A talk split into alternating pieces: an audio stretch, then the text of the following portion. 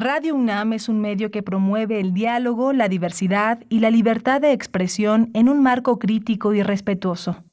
Los comentarios expresados a lo largo de su programación reflejan la opinión de quien los emite, mas no de la radiodifusora.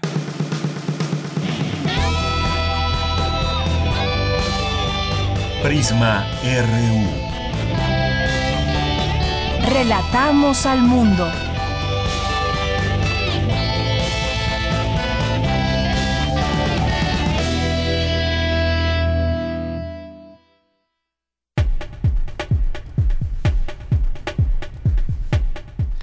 Muy buenas tardes, muchas gracias por acompañarnos aquí en Prisma RU. Estamos iniciando, arrancando el informativo de 1 a 3 de la tarde, como todos los días que le esperamos de lunes a viernes en este espacio. Pues hoy está en este momento muy soleada la tarde, aunque con un poquito menos de intensidad en el calor que habíamos tenido en estos días. La lluvia de ayer también hizo que la temperatura bajara un poco y bueno, pues también hoy se esperan lluvias más tarde, un poco más tarde para que carguen ahí con su paraguas y ya pues de cara a las lluvias, a ver qué tal eh, la temporada de lluvias eh, próxima a comenzar, eh, qué, qué, nos trae, qué tanta lluvia, hay veces que se han dado estas lluvias atípicas, que bueno, muchas horas de lluvia y ya saben lo que pasa en la Ciudad de México y en otros estados, claro, también.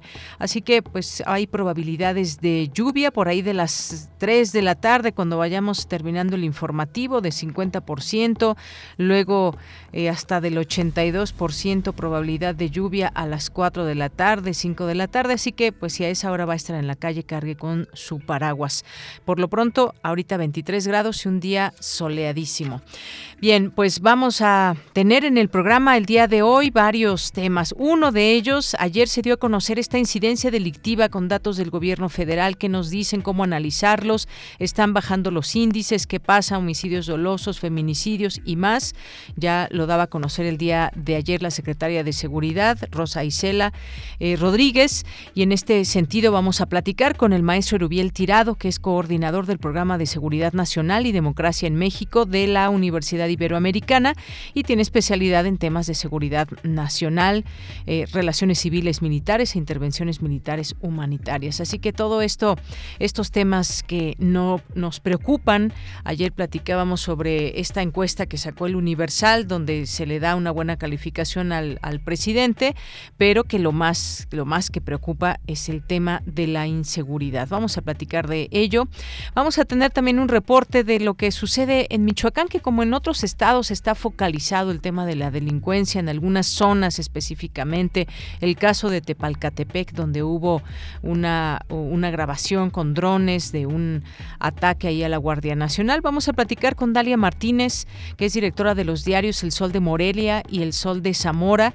También, pues, meter a Michoacán en este sentido, en todos los lugares bellos por conocer, por disfrutar, o que mucha gente ya conoce. También en el turismo, hablábamos ayer del tianguis eh, de, turístico de Acapulco, donde pues van representados los estados, muchos países y más, y Michoacán tiene mucho que ofrecer. Así que también platicaremos de esto con Dalia Martínez. No todo debe ser o no todo debiera ser negativo, también hay lugares donde hay todavía estas posibilidades, tranquilidad y cómo digamos, cómo permanecer cuando un lugar tiene bajos índices delictivos, cómo, cómo generar eh, más aún condiciones para que se mantengan los índices muy bajos de delincuencia.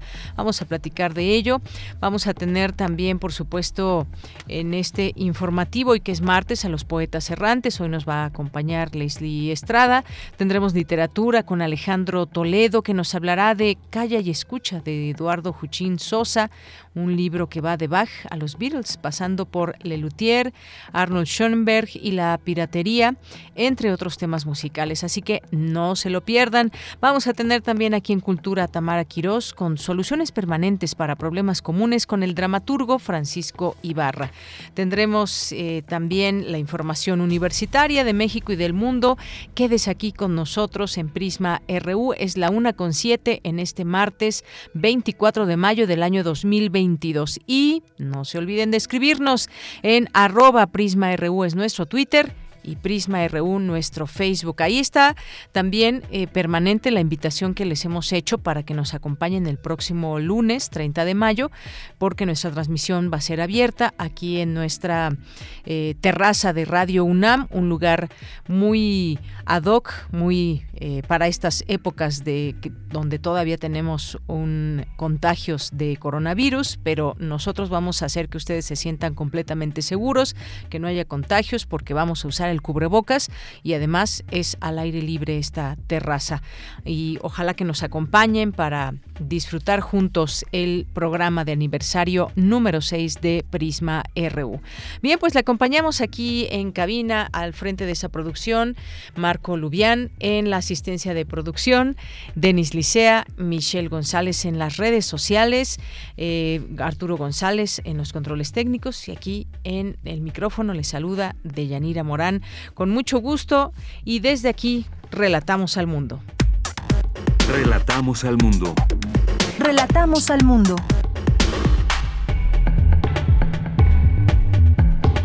Es la una de la tarde con nueve minutos y en la información universitaria, a pesar del daño que causan a la salud, se estima que en nuestro país 975 mil personas utilizan vapeadores. Así lo detalló Ana Beatriz Moreno Coutinho, académica de la Facultad de Psicología de la UNAM. En su primera sesión del homenaje a Leopoldo Solís Manjarres, un grupo de economistas analiza en la obra la realidad económica mexicana, retrovisión y perspectiva. El doctor Ángel Díaz Barriga, investigador emérito de la UNAM, analiza el marco curricular 2022. Va del saber común al saber sistemático. En Información Nacional, el gobierno federal abrió la convocatoria para contratar médicos. Hay 13.765 plazas en todo el país. Zoe Robledo, director del IMSS, explicó que se trata de una convocatoria abierta para la contratación inmediata con sueldos atractivos para médicos especialistas.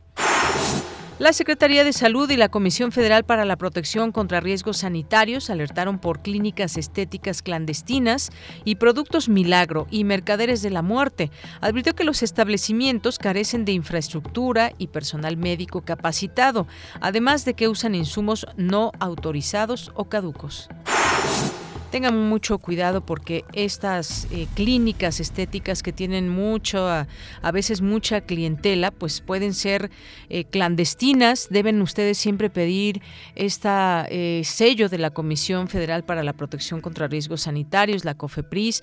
No hay productos milagro, no hay ningún producto que de un día para otro les haga perder 20 kilos ni nada de esto. Por favor, no crean en estos productos milagro porque se puede perder hasta la vida. Y en la información internacional, el médico etíope Tedros Adhanom, eh, primer africano en dirigir la Organización Mundial de la Salud, fue reelegido para un segundo mandato de cinco años. Hoy en la UNAM, ¿qué hacer y a dónde ir? Hoy tienes una cita con el doctor Mauricio Rodríguez Álvarez en la serie Hipócrates 2.0, una coproducción de Radio UNAM con el Programa Universitario de Investigación en Salud. En esta serie se abordan las investigaciones y los asuntos relacionados con la salud que son de interés del público. La cita es hoy y todos los martes en punto de las 18 horas a través del 96.1 de FM. Recuerda que la frecuencia de amplitud modulada de Radio UNAM ha vuelto a su programación habitual. Hoy, en punto de las 20 horas, no te puedes perder Discrepancias, programa de entrevistas, reflexión y polémica sobre la actualidad política. Sintoniza hoy, en punto de las 20 horas, el 860 de amplitud modulada. ¿Sabías que la producción de carne emite una gran cantidad de gases de efecto invernadero, contribuyendo así al calentamiento de nuestro planeta? La ganadería tropical se extiende a costa de los ecosistemas, transformándolos y provocando la destrucción del hábitat de miles de especies de plantas y animales. Este será el tema de análisis del conversatorio virtual, Una nueva mirada a la ganadería tropical, que forma parte de las actividades de la LEP, Festival de Arte y Ciencia. Se contará con la participación de la doctora Julia Carabias Lilo, profesora de la Facultad de Ciencias de la UNAM y miembro del Colegio Nacional, así como Rocío Santos Gali, bióloga y doctora en ciencias, y Clementina Equigua Zamora, doctora especializada en ecología vegetal. Conéctate hoy, en punto de las 19 horas, a través del sitio oficial culturaunam.mx, diagonal, el Alep. Y recuerda, no bajemos la guardia frente a la COVID-19.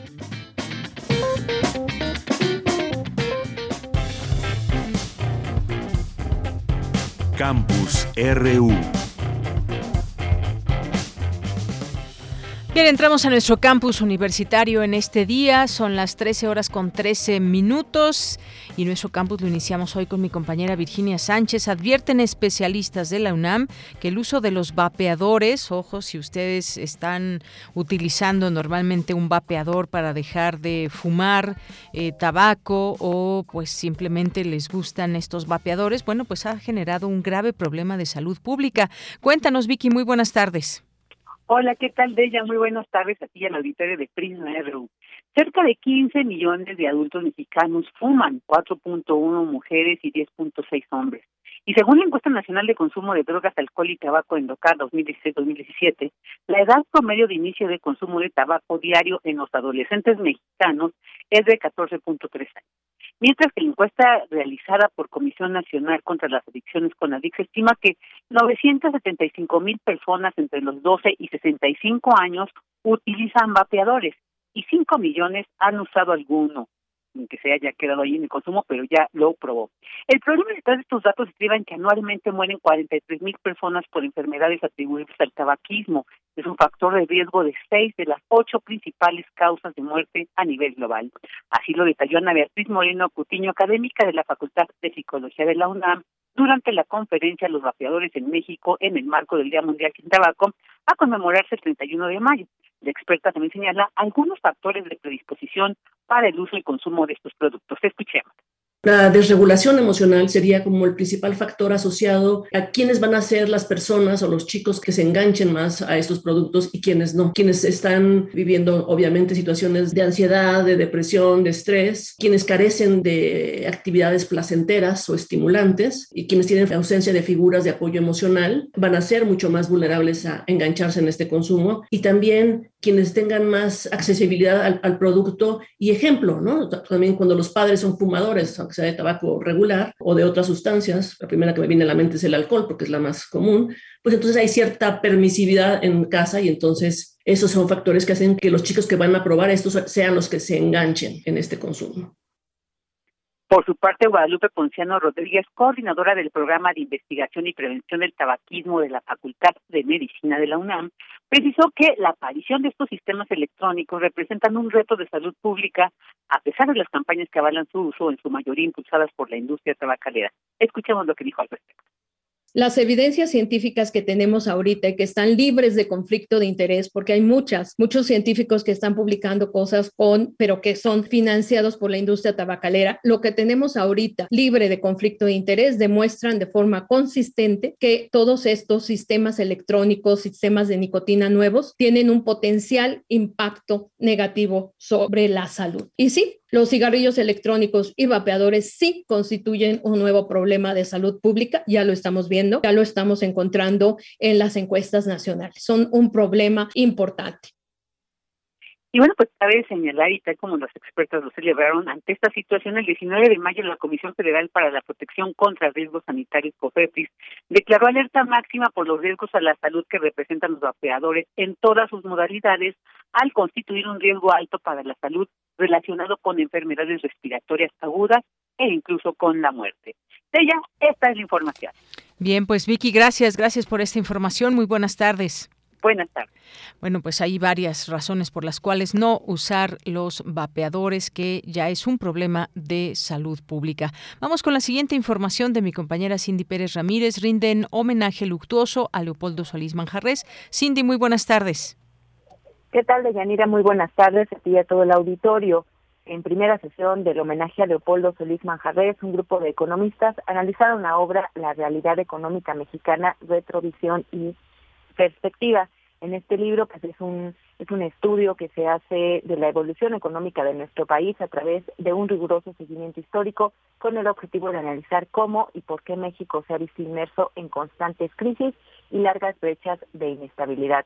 Durante el homenaje organizado por el Colegio Nacional, Leonardo Lomelí Vanegas, secretario general de la UNAM, habló de la obra de Solís Manjarres, quien se desempeñó como académico, docente universitario y funcionario público. Además, hizo del Banco de México la institución financiera más sólida del continente americano. Como economista teórico, introdujo en México el concepto de economía moderna con certeros pronósticos sobre el comportamiento de la economía nacional. El de don Leopoldo se basaba en la evidencia empírica disponible y en esa medida permitía con, eh, con cifras, con series históricas, hasta donde lo permitía también la disponibilidad de datos, apoyar la explicación que él daba y algo que me parece que es crucial en ese momento, tratar de analizar el desarrollo económico explicando cuál era el papel que habían jugado los distintos factores de la producción, qué papel había jugado la política económica y la intervención del Estado. La visión de conjunto de don Leopoldo sigue siendo muy sugerente, muy estimulante y permite entender buena parte de la evolución económica de México. En tanto, Alicia Bárcena, exsecretaria ejecutiva de la CEPAL, señaló que Leopoldo Solís recoge los hitos más importantes de la evolución de la sociedad mexicana desde la colonia hasta los 90. Leopoldo Solís vio con enorme impotencia la explosión del gasto público en 1972 y junto a los equipos de Hacienda, por instrucción del presidente, que se volcaron justamente a una reforma fiscal de tipo express. Y ahí, bueno, pues incluyeron iniciativas como por ejemplo los precios congelados por una década de gasolina y electricidad. Entonces, bueno, la verdad es que con, de manera muy apurada, junto con su equipo, para construir una propuesta de reforma.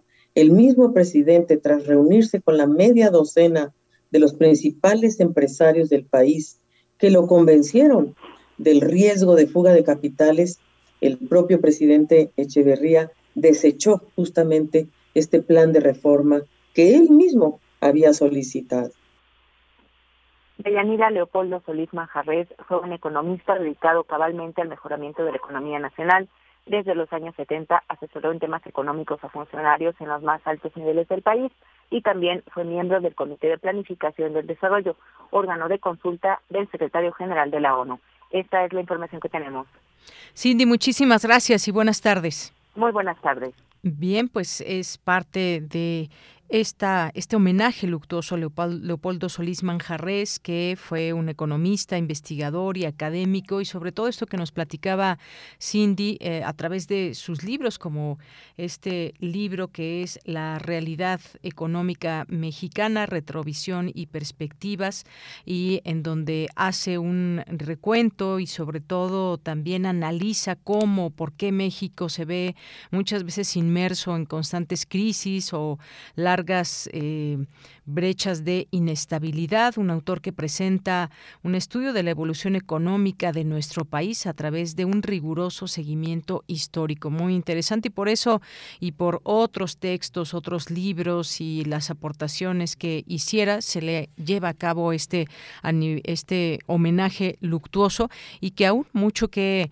hay que descubrir, o bueno, no descubrir, sino entender a través de sus libros para eh, darnos cuenta la realidad que tenemos. Todo tiene una razón de ser hacia dónde llevan los distintos gobiernos, la política económica y qué es la manera o cómo es la manera en que podemos entender estas perspectivas y la realidad mexicana en este sentido.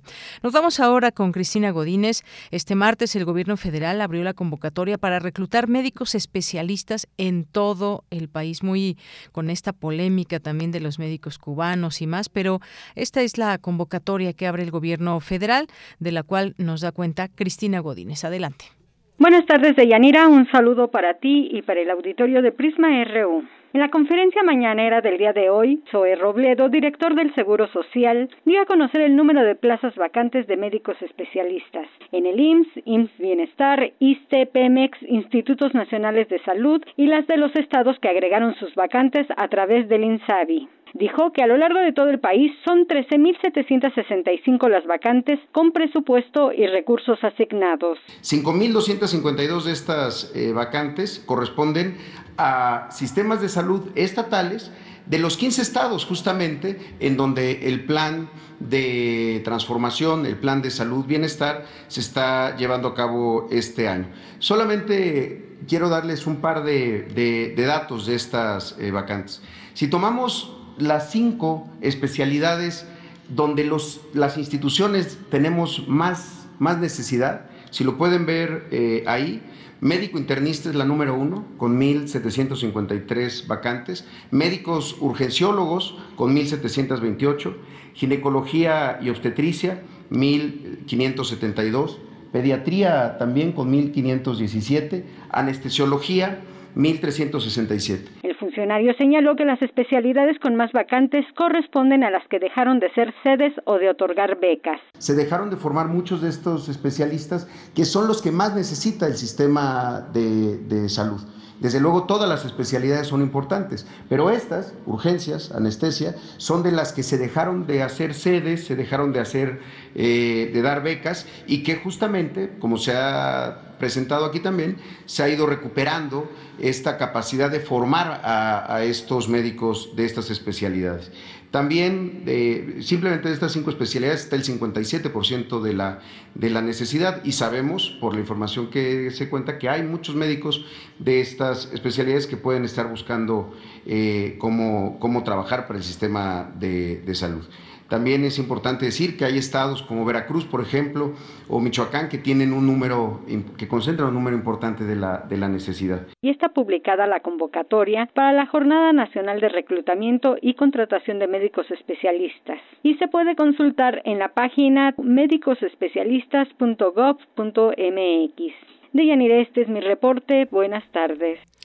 Muchas gracias, gracias Cristina Godínez. Y continuamos algunas, algunas notas que tenemos eh, nacionales antes de irnos a la siguiente entrevista.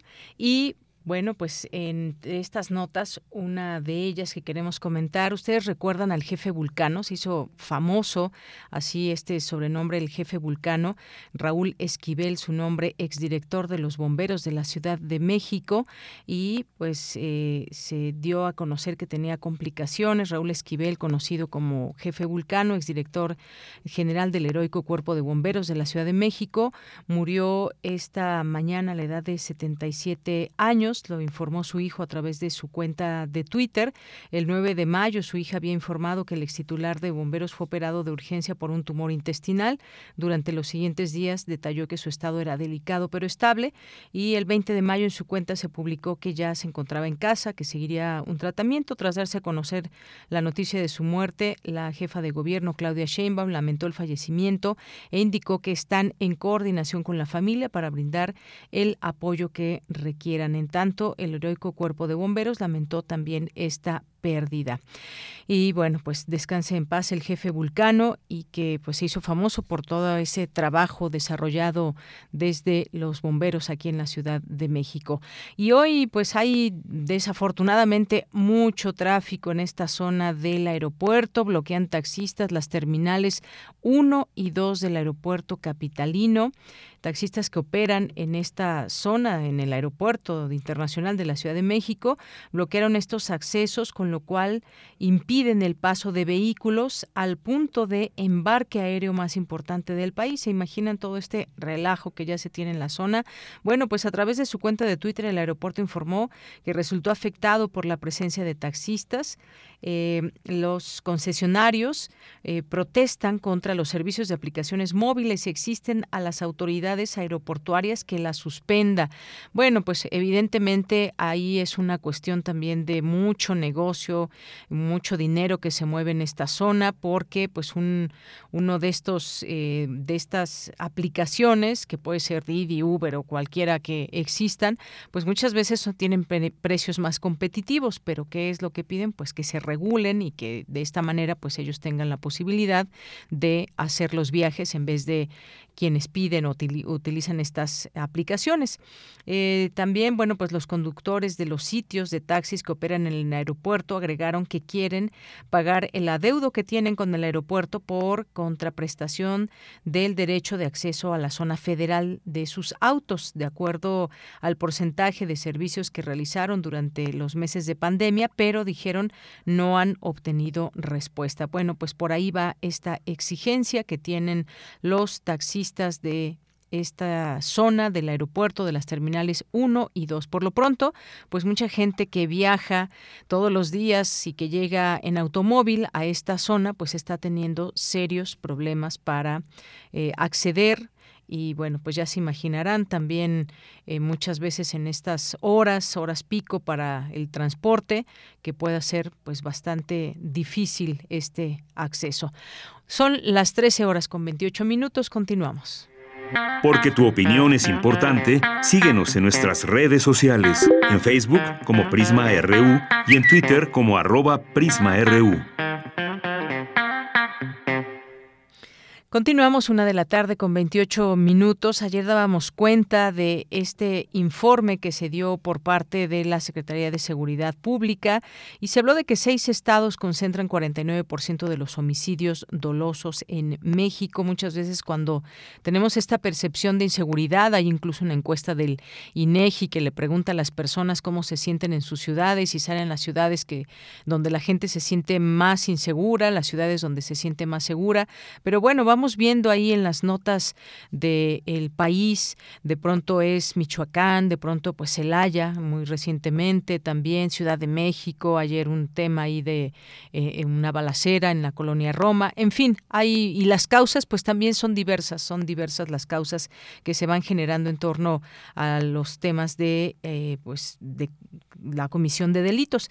La Secretaría de Seguridad y Protección Ciudadana, la secretaria Rosa Isela Rodríguez, informó que seis estados concentran 49% de los delitos de homicidio doloso en todo el país, aunque en abril de este año fue el mes más bajo en el registro de víctimas por este delito desde hace cinco años. Si hablamos de entidades, está Michoacán con mil homicidios dolosos, Guanajuato con 993, Estado de México 830, Baja California 805, Jalisco 642 y Sonora, 580. En total, con estos cinco estados se registran 4.850 homicidios dolosos. Hablemos de estos temas de inseguridad, cómo van las estrategias, cómo vamos eh, avanzando en este sentido en los números. Y para ello hemos invitado al maestro Erubiel Tirado, que es coordinador del programa Seguridad Nacional y Democracia en México de la Universidad Iberoamericana. Es especialista en temas de seguridad nacional, relaciones civiles, militares e intervención militares humanitarias. Maestro Erubiel Tirado, qué gusto recibirle en este espacio. Muy buenas tardes. Deyanira, buenas tardes. Un saludo a ti y a tu auditorio. Gracias, maestro. Pues ayer durante la conferencia del presidente en la mañana, la secretaria de, del ramo en seguridad, bueno, pues eh, también mencionó estas cifras y mencionó algunos de los casos también en, en particular de algunos otros estados donde los homicidios dolosos pues se, se, han concentrado más que en otros estados. ¿De qué hablamos cuando, cuando hablamos de estas cifras, cuando pues se habla de estrategias que van en marcha, se habla habla también de una pequeña disminución y obviamente pues no se puede hablar de que en todo el país están estas percepciones, pero ¿qué nos puede decir sobre lo que se informó el día de ayer, eh, maestro? Pues, pues, en primer lugar, Deyanira, yo creo que lo, primero que debemos tener eh, presente al, escuchar tanto al presidente como a, a los responsables de la seguridad eh, del país, en este caso la, secretaria e incluso al sector de la defensa, no hay que olvidarlo. Este, es el contexto y, ponerlo en una perspectiva en ese sentido este, pues, general primero, ¿no? Y, lo primero que yo noto es lo que no se nos dice y que sabemos que está ahí presente. Y lo que está presente es que tenemos un número de homicidios mucho mayor que hubo eh, a lo largo del sexenio de Calderón, que es el que se tiene como referencia, al menos a nivel discursivo, como, como diferenciador del presente sexenio, ¿no? Pues en ese sentido las cosas no pintan no pintan bien. Y, tratar de focalizar de que el mayor o la mitad de los homicidios dolosos prácticamente se cometen en solo seis estados, lo cual quiere decir que en la mayor parte del país hay más seguridad, pues yo creo que eh, eh, nos tiene nos, nos eh, tiene como objetivo, yo lo interpreto así como para distraer nuestra atención sobre este primer dato que, estoy anotando, ¿no? Lo mismo pasa en el caso de, del señalamiento de una reducción de casi el 30% de los delitos federales en, en, este sexenio, ¿no? Este, pero aquí hay que contextualizarlo y eso es lo que hay que, plantearlo bien con, pues, con todas sus letras para tener un análisis objetivo. Y, el punto es que el, de, los, de la Comisión de Delitos en el país los, y, los de carácter federal son menos del 10%. Si hablamos que de menos de ese 10% de los delitos de carácter federal que se cometen en el país se han reducido un 28%, es decir, todavía tenemos una fracción mínima eh, de, lo que estamos hablando. No sé si me explico. Estamos dejando fuera a más del 90% de la, de, la actividad delictiva a nivel de fuero común. No sé si, eso me explico. tener un, en esta perspectiva y presumir una reducción del 30% de delitos, de comisión de delitos federales, eh, nos pone en una perspectiva realmente pírrica de, lo que es el logro. Este, lo mismo vuelve vuelve a pasar con, cuando el secretario de la Defensa afirma que en este sexenio hay menos quejas en contra de militares, ¿no? Este, que en este caso ahí sí señalan el, el, el informa en forma predominante sexenio de Calderón, pero los, los operativos eh, policiales militares que hubo o, militares que hubo en, el sexenio de Calderón este, no se comparan con la actividad, lo digo entre comillas, o solamente es un decir, la actividad en cuanto a operativos militares en esta sexenio. Es decir, la exposición de actividad del ejército en ese sentido, pues hay una relación eh, este, evidente en este caso este, directa o, más bien inversa sobre el número de quejas de, en contra del personal militar, en este caso de la Sedena. Pero si hablamos de personal militar en términos de su naturaleza, en contra de, la Guardia Nacional, que, en su mayoría son militares, ahí sí tenemos una incidencia alta. No sé si me explico con esta, esta explicación larga, el contexto. Es decir, mm, por, por plantearlo con todas sus letras, mienten con la verdad con números.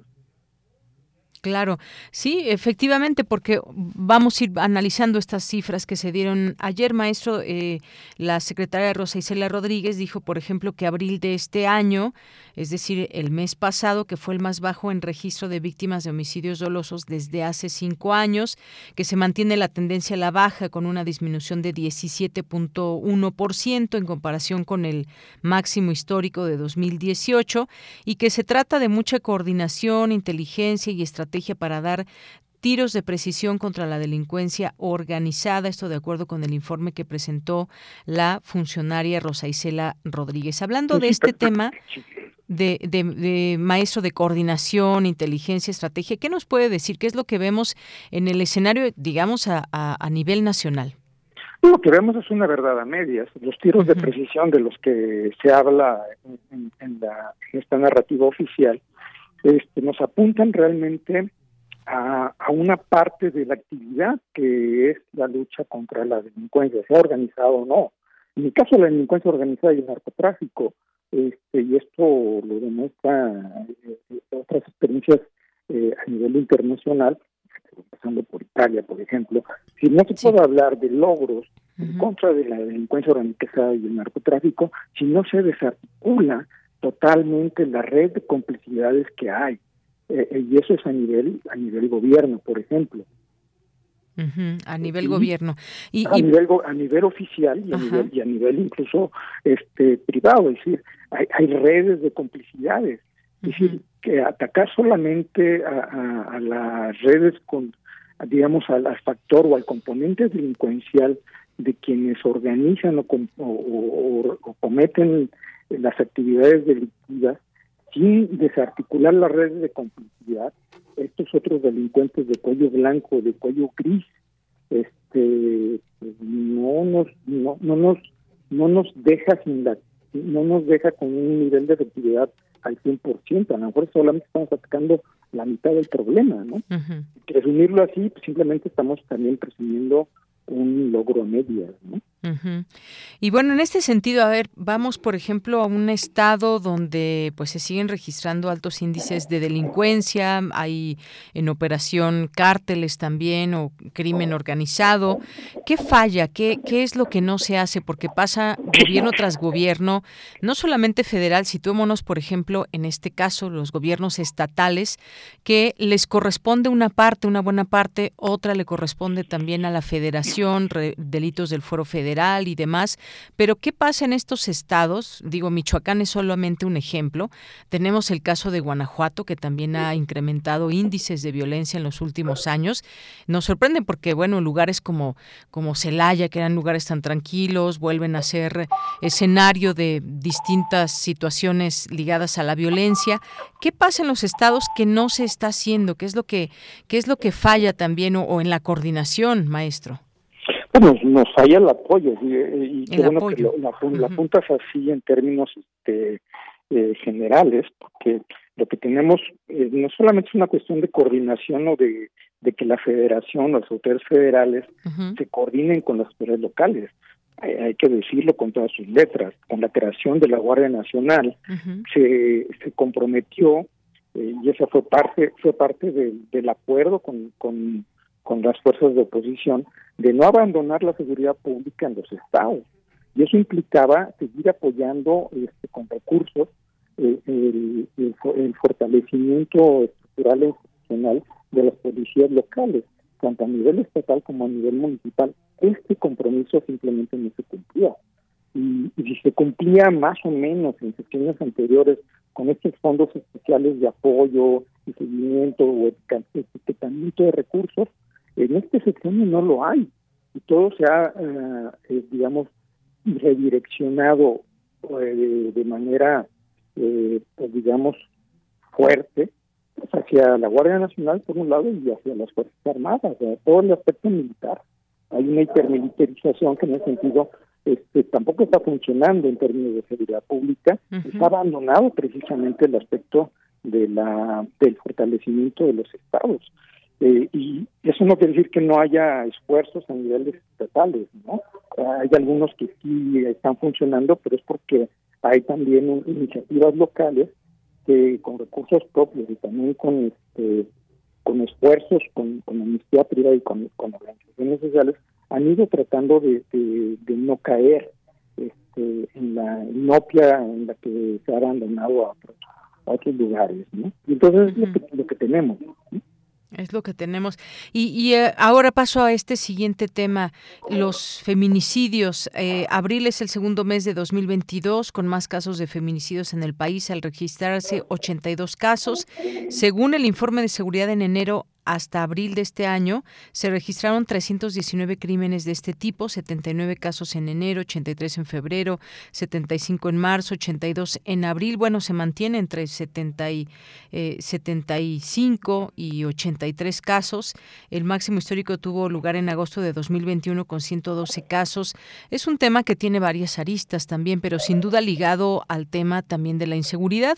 Eh, calles inseguras puede ser y no muy bien iluminadas que pues favorecen desafortunadamente que se puedan cometer este tipo de ilícitos. ¿Qué nos puede decir del feminicidio también, maestro, que es algo que pues llama mucho la atención, nos preocupa, nos ocupa y más? Bueno, tú apuntas bien, Deyanira, en el aspecto de la prevención, por un lado, ¿no?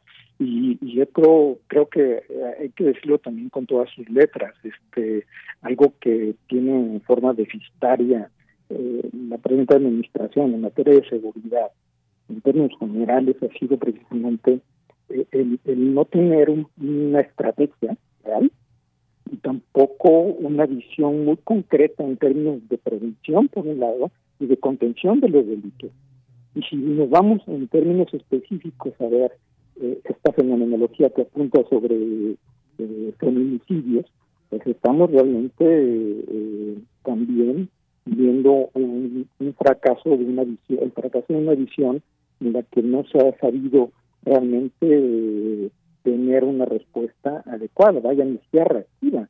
y, eso nos ha llevado precisamente a, a ver una señal de mayor impunidad que lo que hace es incentivar y hacer más visible este tipo de fenomenología, que es una tragedia, no solamente en términos para, para el sector específico de, las mujeres en este país, también tenemos el aspecto del, abuso sexual de menores, por ejemplo, ¿no? este, la violencia intrafamiliar, ¿no?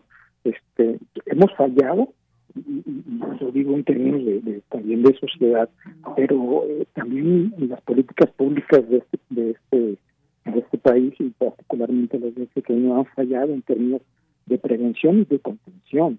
No solamente eso, han, han, han procurado o se han, se han abierto incentivos para que haya una mayor comisión de incidencia o mayor incidencia de, este, de esta estos comportamientos que criminógenos, ¿no? Es una tragedia.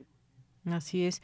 Y bueno, pues ahí vemos hoy estas distintas cifras que se van destacando en los medios de comunicación. Hay también esto que se redujo 28.4 la incidencia de delitos del Foro Federal, pero también, maestro, hablar de, de pues, pues en su momento una estrategia que se planteó desde el gobierno fue atacar las causas de estas, eh, de estas situaciones que se prestan para generar delitos, delincuencia y demás por falta de oportunidades y más que, como decía, es tan extenso el tema, desde dónde podemos tomarlo, hay muchas, muchas aristas y una de ellas es esta, las causas que generan la delincuencia. ¿Cómo va desde su punto de vista pues el atacar las causas? Se habla de estos programas sociales que pues generan recursos para las familias o para los jóvenes, pero eh, parecería que no es suficiente. ¿A usted qué le parece todo esto? Eh, para empezar es correcto el, el, planteamiento de que parte de la fenomenología criminógena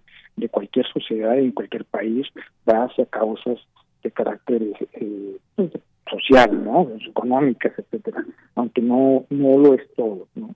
Pero eh, el punto aquí, en, principio, ya, ya tenemos prácticamente cuatro años de gobierno en los que podemos sentarnos y decir si ha funcionado o no esta visión.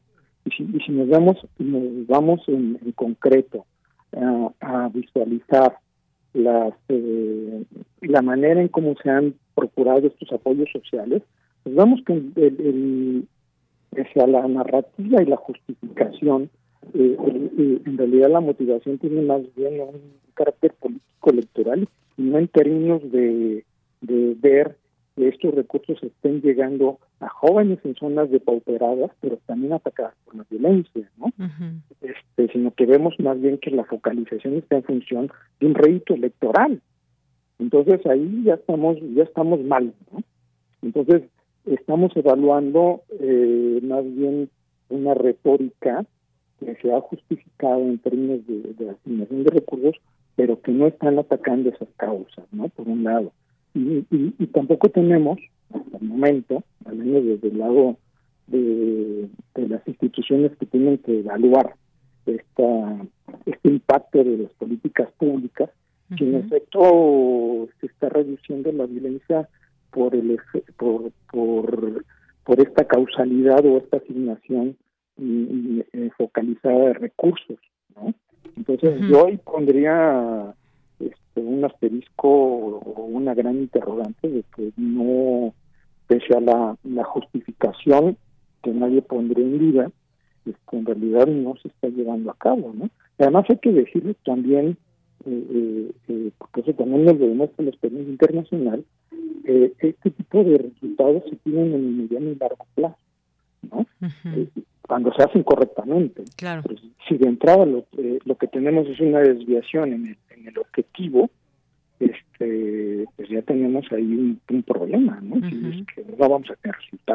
Claro, esto, esto que usted dice es muy importante porque muchas veces estas estrategias que se plantean eh, pues no tienen efectos muy rápidamente, a veces se plantean para mediano y largo plazo y uno se pregunta cuánto será el plazo para que pues por lo menos bajen las cifras porque será muy difícil para muchos países con ciertas características que terminen con la delincuencia. Eso pues bueno es prácticamente una algo como utópico, pero sí bajar eh, los índices y sobre todo el tema de generar justicia, porque muchas veces se denuncian estos delitos, pero no se tiene justicia y eso es algo que también lastima y que va, hay que hablar de ello también, no es solamente que se registren los delitos, sino también qué pasa después, qué procuración de justicia se les da para que pues también quienes cometan estos delitos, pues se la piensen dos veces y que exista, por supuesto, este tema de justicia hacia las familias, hacia las personas que, bueno, fueron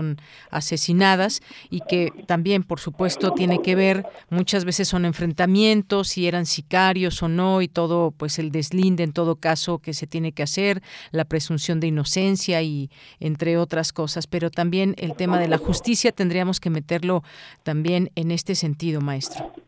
Sí, por supuesto, esto es una cuestión de carácter integral, no solamente ver la parte eh, pues de la fenomenología de incidencia delictiva, la parte estructural de las instituciones que no terminan de cuajar, ¿no?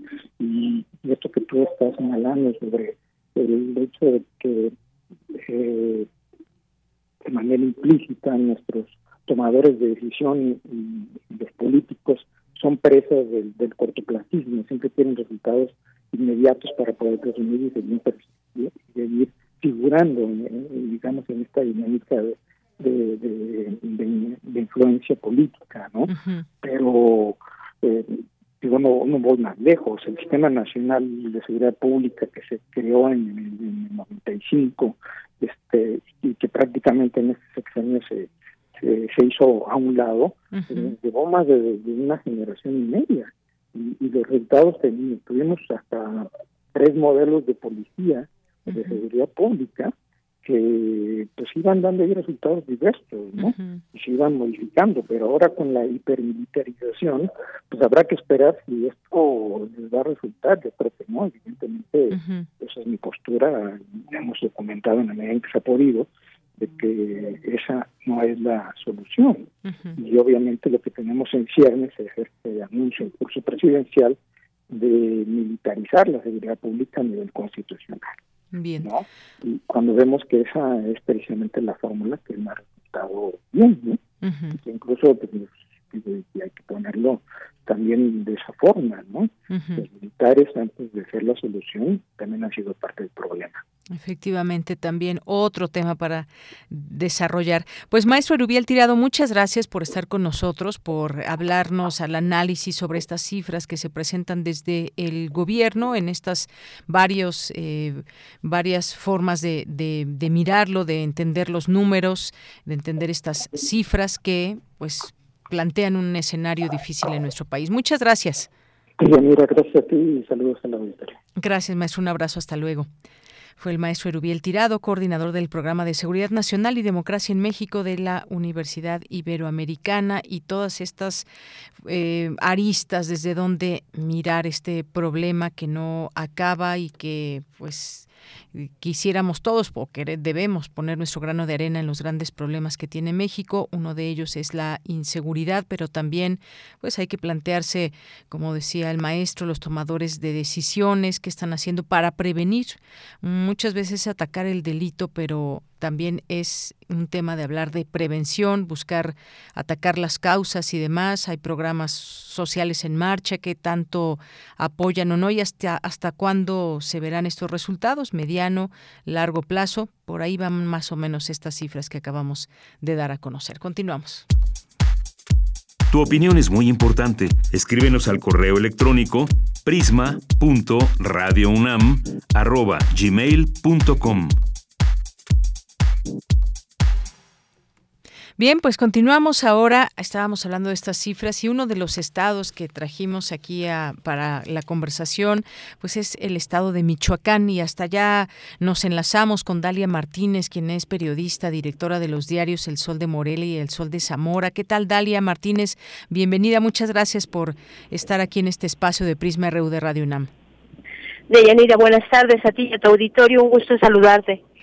Pues Dalia, fíjate que pues en las eh, noticias van surgiendo eh, pues notas que hablan de eh, cosas que pasan en Michoacán, en Tepalcatepec. Uno se pregunta, después de distintos momentos y años que van pasando, distintas administraciones estatales, municipales, ¿qué va pasando en estos sitios? Porque de pronto tenemos notas como esta, que desde un dron se graban escenas de enfrentamientos, incluso pues vemos que también la Guardia Nacional, por ejemplo, en varias zonas. ¿Qué nos puedes decir sobre pues estas cifras que se dan a conocer desde el gobierno y en donde donde Michoacán ocupa pues un espacio también importante en los homicidios dolosos, por ejemplo. En la conferencia mañanera de ayer por la, por la mañana, el, el presidente y su equipo de seguridad mencionaban que Michoacán pues sigue ocupando el primer lugar, por ejemplo, en homicidios dolosos de Yanira. eh, esta, esta rango, Michoacán nos ha movido entre el primero, segundo y tercer lugar desde hace años, como bien lo mencionabas. Eh, pareciera a veces que la violencia es un mal endémico del Estado, eh, de, ciertas zonas focalizadas, sobre todo las que conforman la frontera entre Michoacán, Colima, Michoacán, Jalisco, Michoacán, Guerrero. Eso es lo que hemos estado padeciendo y percibiendo desde hace pues que te diré? Desde hace 2012, 2013, cuando ya era insostenible el tema de inseguridad y estalló en modo de autodefensas que se dieron precisamente en la Tierra Caliente. Y desde entonces, pues la, la violencia no ha parado. Ahora se instala en otras ciudades eh, de primerísima importancia, como es Uruapan, que es la segunda ciudad en importancia en el estado, y luego Zamora, que en ese orden eh, son las ciudades más importantes que tiene este estado, que a la vez, por si fuera poco y paralelamente, es eh, pues uno de los estados más ricos en clima, en especies, en biodiversidad, en tantas cosas, pero que a la vez, bueno, pues sufre esta esta violencia que parece no tener fin. Ayer te decía, bueno, pues eh, dan a conocer las cifras y ocupamos nuevamente el primer lugar en homicidios dolosos, a la par también eh, de, de, un contingente que envía el gobierno federal para apoyar al gobierno estatal con más de 900 militares y elementos de la Guardia Nacional y bueno, pues eh, uno no se explica a veces cómo está el asunto. Y también ayer mismo el propio gobernador del estado, eh, Alfredo Ramírez Bedoya, mencionaba que bueno no se van a poder ver resultados de manera inmediata a este a este eh, digamos, eh, el plan que no se ve como muy claro, tampoco hay que decirlo, por parte del gobierno estatal, por lo menos eh, hacia dónde va o qué es lo que, eh, hacia dónde se dirige para combatir este este flagelo de la, de la violencia. El gobernador mencionaba que hasta 2023 quizás pudieran verse algunos resultados este sobre el combate a la inseguridad y a esta ola que generan los, los cárteles del crimen organizado, de Yanira. Claro, y a veces uno piensa también en la coordinación. Hace unos días, eh, entre los gobernadores de Jalisco y Michoacán, firmaron un convenio de colaboración porque enfrentan un problema de inseguridad y muchas veces pues son puntos en esta eh, franja limítrofe que los, que los separa y también pues importante que entre autoridades tengan esta comunicación, no importando del partido que sean. Y pues sí, estaremos viendo ahí qué sucede en este gobierno en Michoacán, porque si bien necesitan recursos en todos los estados, en unos más que otros, pues también es un trabajo que al interior de cada estado debe hacerse. Vamos a ver qué marca, qué huella le imprime el gobernador de Michoacán a este estado, Dalia. Pues creo que la moneda está en el aire y todos, eh, incluyendo los que vivimos aquí y los que están fuera de aquí, pues todo el mundo estamos esperando haber pues algún algún tipo de rumbo o ruta a seguir para recuperar pues medianamente la seguridad y la paz en, el Estado. Claro, Dalia, no me puedo despedir sin preguntarte, eh, pues también los lugares turísticos, que bueno, como sabemos el turismo reactiva la economía, pues genera también ganancias para los estados, algunas zonas en, en particular, comunidades que se benefician de todo ello. Y hay pues muchos lugares turísticos en Michoacán, ahora que está el tianguis turístico allá en Acapulco, Guerrero, pues se va también eh, la representación de los estados de la República para pues intentar también meterse y colarse en todo este tema del turismo para hacer llegar gente, porque no todo es negativo y me gustaría también que, que resaltáramos esta parte de los distintos lugares que tiene Michoacán eh, para ofrecer al, a los turistas nacionales y extranjeros. Sí, hace un momento te mencionaba que el estado de, de Michoacán es uno de esos estados eh, que se le llama Estados País, eh, ¿no? Eh, que tiene todos los recursos, todos los climas, todos los, los tipos, digamos, de turismo. Tiene turismo oh, colonial, tiene turismo de aventura, tiene eh, eh, rutas ecoturísticas, pero también tiene playas. Y entonces creo que eh, lo que está haciendo ahorita el gobierno estatal a través de su secretario, que de, verdad anda ya en, en, el Tianguis Turístico de Acapulco, Roberto Monroy mencionaba en una entrevista que nos dio hace poquito que, bueno, van a tratar de potencializar el, el, la franja de playa que tenemos, que son playas vírgenes, que no tienen infraestructura, hay que decirlo, pero que, que también, bueno, pues tienen un, tema delicado ahí porque eh, la carretera que hay que seguir para esos rumbos, eh, pues sí está hasta el momento, hasta este momento, bueno, pues hay que decirlo también, está pues eh, copada por el crimen organizado, es la ruta que utiliza eh, las, los cárteles de la droga para mm. eh, transitar su mercancía o para o para cooptar poblaciones, ¿no? Entonces, pues eh, será muy muy interesante en los próximos meses ver a qué tipo de, de cuál es la apuesta turística que trae el gobierno estatal apoyado precisamente del gobierno federal de Yanira. Muy bien, bueno, pues sí, estaremos muy atentos y atentas a, todo esto, porque hay lugares, pensé ahorita, por ejemplo, en Pátzcuaro, en Santa Clara del Cobre, en Angangueo, algunos lugares que, pues bueno, no conocemos. Las playas, por ejemplo, que decías, yo no conozco en lo particular, ya nos dirá la gente si nos está escuchando que conoce de Michoacán, pero también resaltar esta parte, pero efectivamente todo se necesita recursos, seguridad en las carreteras y más para que la gente pues se anime a ir a estos distintos lugares. Pues Dalia Martínez, como siempre es un gusto conversar contigo aquí en Prisma RU de Radio UNAM. El gusto es mío, como siempre, contigo y con tu auditorio. Gracias, Deyanira. Un abrazo, Dalia. Hasta luego. Hasta luego, bye. Muy buenas tardes, gracias a Dalia Martínez, directora de los diarios El Sol de Morelia y El Sol de Zamora, con esta información focalizada muchas veces en los estados, la inseguridad eh, que se suscita, no es en todo el estado, eh, en todos y cada uno de los estados que han tenido estos índices de inseguridad, está focalizado y pues precisamente eso puede dar una ventaja a las autoridades para que en esa zona se trabaje específicamente con programas, con pues intentar inhibir el, el delito, aunque ya sabemos que hay organizaciones muy claras, organizaciones criminales que están, cuando decimos organizadas, es que realmente es toda una organización. Bien, pues tenemos que ir al corte, son las 2 de la tarde en punto y regresamos a la segunda hora de Prisma RU. Porque tu opinión es importante, síguenos en nuestras redes sociales, en Facebook como Prisma RU y en Twitter como arroba PrismaRU.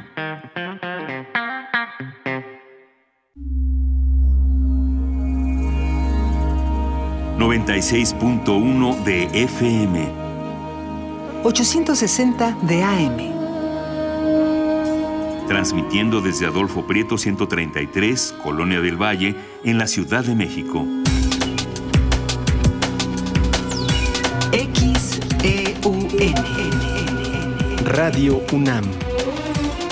Experiencia sonora. Cultivemos el gusto por el arte escrito y el ejercicio de la imaginación al lado de María Ángeles Comezaña en al compás de la letra.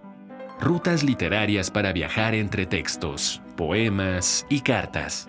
Todos los jueves a las 18 horas por el 96.1 de FM. Radio UNAM. Experiencia sonora.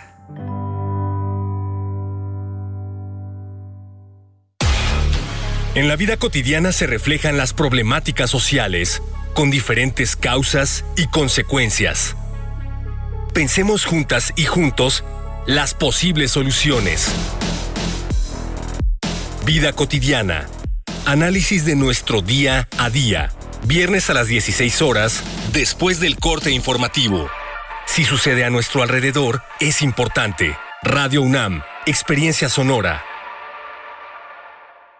Hace 40 años no existía el INE. Las elecciones las organizaba el gobierno. Esto no garantizaba ni la justicia ni la equidad en las contiendas electorales. El INE es valioso porque es como un referí dentro de las elecciones, tanto federales como estatales. El INE es valioso porque me garantiza una paz social. Porque me deja participar en las decisiones del país. Mi INE es valioso para mí porque mi INE soy yo. Y yo. La piedra y el yemo activo afectan tu cerebro, te matan las neuronas y son muy adictivos. Yo sé lo que te digo, pues he sido testigo. Piensa más en tu gente, tu vida y tus amigos. Escucha lo que te digo, pues es verdad. El negocio de la droga es algo que termina mal. Escucha bien, hermano, porque esto te hace daño. El negocio de la droga es algo que termina mal. Esto siempre acaba mal, carnal. Esto siempre acaba mal. Si necesitas ayuda, llama a la línea de la vida 800-911-2000. Escritores, químicos, investigadores, músicos, estudiantes, bailarines, matemáticos, filósofos, físicos, arquitectos, todos tienen algo en común, la voz. Radio Aleph, la revista radiofónica para la sexta edición de El Aleph, Festival de Arte y Ciencia, con Marcela Retana, Lorena Arbizu, Fernanda Becerril y Gabriel Martínez. Desde el 18 hasta el 29 de mayo, de lunes a domingo a las 17 horas por el 96.1 de FM. Entre todos, todo lo hemos hecho. Radio UNAM, Experiencia Sonora.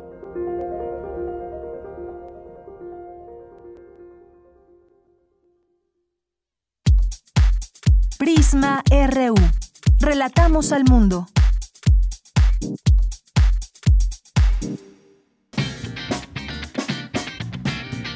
Mañana en la UNAM, ¿qué hacer y a dónde ir? El Instituto de Investigaciones Económicas de la UNAM te invita a participar en el curso Métodos y técnicas de análisis económico regional y urbano, dirigido a estudiantes y profesores de licenciatura o posgrado que deseen estudiar y comprender los conceptos básicos sobre el comportamiento económico de regiones y ciudades. Dicho curso será impartido los días miércoles y viernes de 17 a 20 horas, del miércoles 1 de junio al viernes 1 de julio de 2022. La fecha límite de inscripción es el próximo 31 de mayo. Para mayores informes consulta las redes sociales o el sitio oficial del Instituto de Investigaciones Económicas de la UNAM.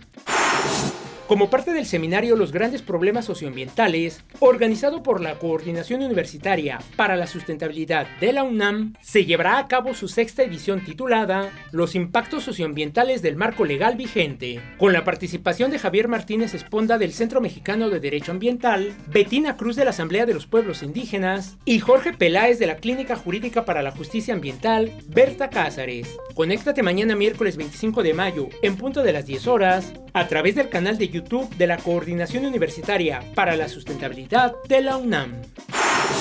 Te recomendamos visitar la exposición Edificando el Espíritu, construcción de CEU en imágenes, 1950-1954, la cual a través de imágenes e infografías narra los momentos más importantes del proceso de edificación del campus central de Ciudad Universitaria. Dicha instalación se encuentra dentro de la tienda UNAM en el espacio conocido como la Isla del Saber. Podrás visitarla en un horario de 9 a 20 horas. La entrada es libre y el uso de cubrebocas obligatorio. Para Prisma RU, Daniel Olivares Aranda.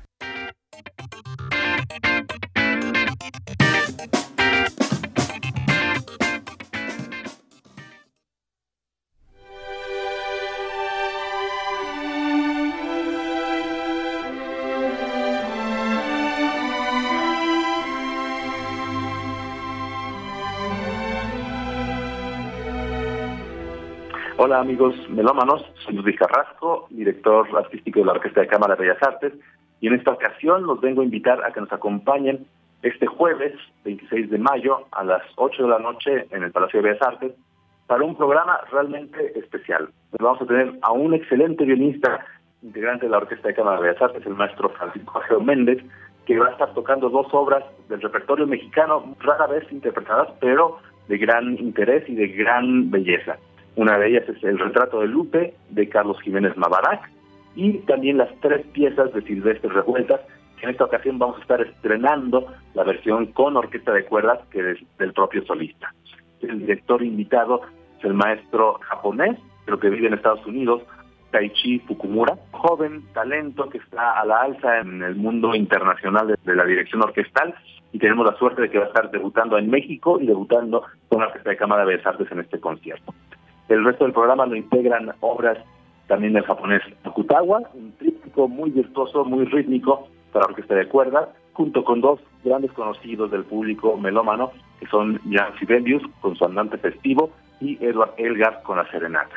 Los esperamos el jueves 26 de mayo a las 8 de la noche en la sala Ponce del Palacio de Bellas Artes.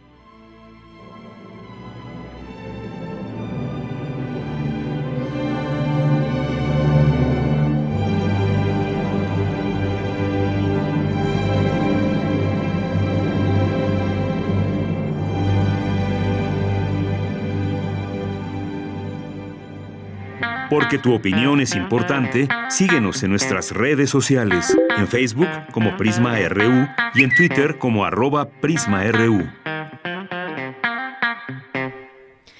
Son las 2 de la tarde con 8 minutos. Estamos de regreso en esta segunda hora. Gracias por hacer acompañamiento en este espacio, ya sea a través de nuestra señal, nuestra frecuencia que es 96.1 de FM o a través de www.radio.unam.mx, también a través de nuestras redes sociales arroba Prisma RU en Twitter, Prisma RU en Facebook, donde estamos recibiendo aquí todos sus mensajes que siempre nos da mucho gusto leerles y ojalá que tengamos a algunas y algunos de ustedes oportunidad de conocerlos y de saludarlos el próximo lunes porque estaremos transmitiendo en nuestra terraza de Radio UNAM, aquí en Adolfo Prieto, número 133, en la Colonia del Valle. Vayan apartando este día si se los permite su trabajo, la escuela y más. Aquí vamos a estar. Ojalá que eh, vengan aquí con nosotras y nosotros y tengamos la oportunidad de compartir unos minutos al final del programa, pues tendremos un pequeño, un pequeñito y sencillo festejo que pues es para ustedes, Radio Escuchas. Muchas gracias por,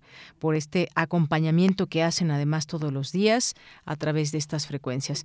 Gracias, saludos a Mario Navarrete, eh, a Luis M. García, que nos dice al respecto del tema de feminicidios. Esta charla es hoy martes en eh, nos manda aquí en la Fundación Elena Poniatowska. Muchas gracias, Luis.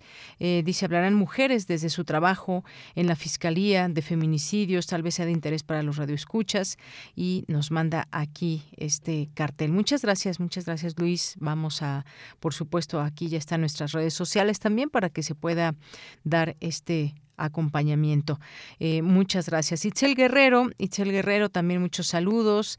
Eh, gracias a César Soto, por aquí también presente, a Cox, Paloma G. Guzmán, a Jorge Morán también nos dice que el vapeo ha crecido mucho debido también a los antros. Gracias, Jorge. Bueno, yo recuerdo antes, a mí todavía me tocó antes de que se instalara esta, instaurar esta ley que no permite fumar en espacios cerrados, cuando iba uno a algún lugar, bueno, es más, en las oficinas se permitía fumar aquí en, en Radio NAM, en cualquier lugar, pues si alguien fumaba, pues prendía su, cigarro y listo, no pasaba nada.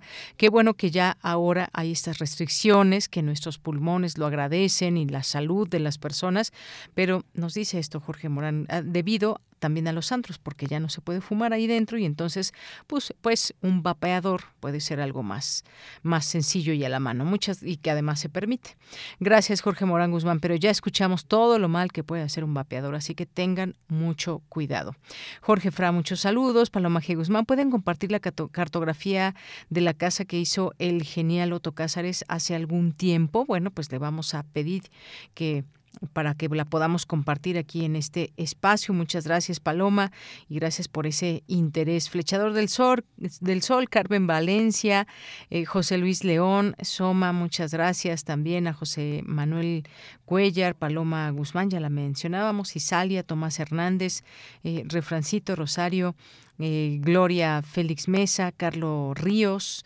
eh, muchas gracias, gracias, saludos a Sandra y a Sandra Lorenzano, que por cierto nos escucha en este programa. Le mandamos muchos saludos y nos está escuchando, por supuesto. Abimael Hernández también aquí, ojalá que pues estés por aquí, Abimael. Aquí eh, pues tuiteó también este eh, tweet de la celebración de nuestro sexto aniversario el próximo lunes 30 de mayo, presencial con ustedes de 1 a 3. Habrá música, sorpresas, ya se los dijimos, bueno, si no, se los decimos. Música, sorpresas, información, invitadas, invitados especiales. No se pierdan con nosotros el poder hacer este programa en vivo y con su participación. También nos dice Rosario, yo dentro de casa solo vimos los vientos huracanados. Ah, esto por lo del día de ayer. Muchas gracias.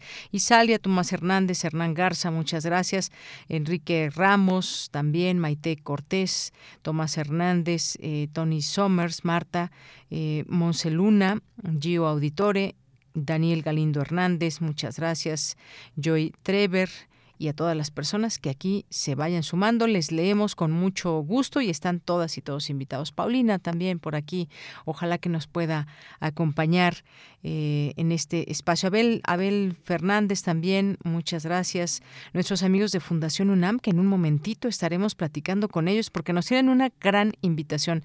Eh, les voy a adelantar Café y Chocolate Fest, ni más ni menos, así que no se lo pierdan, por favor. También tenemos por aquí a... Bueno, ya decíamos esta invitación que nos hace Luis M. García. Aquí le seguimos leyendo. Por lo pronto, nos vamos a la siguiente información.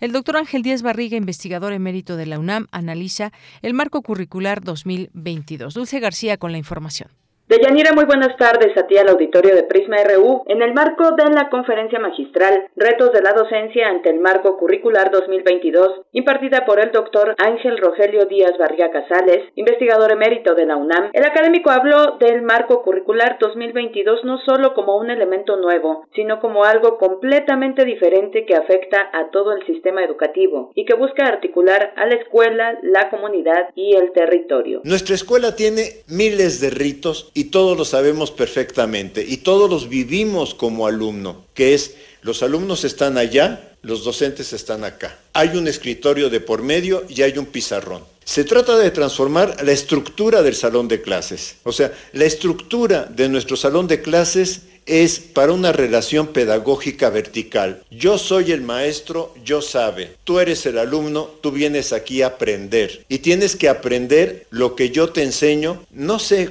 de cuántos profesores de matemáticas en secundaria yo podría recordar que uno les decía, es que yo encontré la respuesta correcta y él le decía, pero no seguiste mi procedimiento. Y aquí de lo que se trata es de que también sigas mi procedimiento. O sea, como alumno no tienes derecho a descubrir. El doctor Ángel Díaz Barriga dijo que inclusive habría que modificar los pupitres de los alumnos, pues hasta ahora han sido diseñados para que los estudiantes solo puedan ver la nuca de sus compañeros, a lo que añadió que si no hay presupuesto para cambiar el mobiliario, al menos busquemos cambiar la concepción de uso del mobiliario, de tal manera que los alumnos puedan verse cara a cara. Yo pienso que este proyecto proyecto curricular que se trata de transformar, en realidad su base está en lo que los técnicos llamamos currículo deliberativo, porque si bien corresponde a la autoridad educativa, en este caso a la SEP, proponer un proyecto y un esquema con un conjunto de elementos para llevarlo a cabo, ese proyecto solamente va a tener vida, va a tener significado si los docentes lo enriquecen, Ojo, ¿eh? No estoy diciendo si los docentes lo aplican. Si los docentes comprenden ese proyecto, lo interpretan, lo adecuan a su realidad y los docentes nos atrevemos, siempre nos atrevemos, ¿eh? Nos atrevemos a experimentar. De Yanira Auditorio de Prisma RU, finalmente el doctor Díaz Barriga dijo que el marco curricular 2022 lo que busca es otra forma de leer la realidad, reconociendo el saber común como punto de partida, pero con la intención de ir avanzando hacia un saber sistemático. Esta es la información. Muy buenas tardes. Gracias, gracias, muy buenas tardes. Y bueno, pues también aquí Alejandro Ríos nos hace llegar, nos comparte, dice que lo escuchemos por favor, el discurso de la Asamblea Mundial de la Salud en la que participó México a través del subsecretario Hugo López Gatel. Y bueno, pues nos envía aquí a través de Twitter también su, su discurso para que lo podamos escuchar. Muchas gracias. Y bueno, pues nos vamos ahora a la información internacional a través de Radio Francia. Relatamos al mundo. Relatamos al mundo.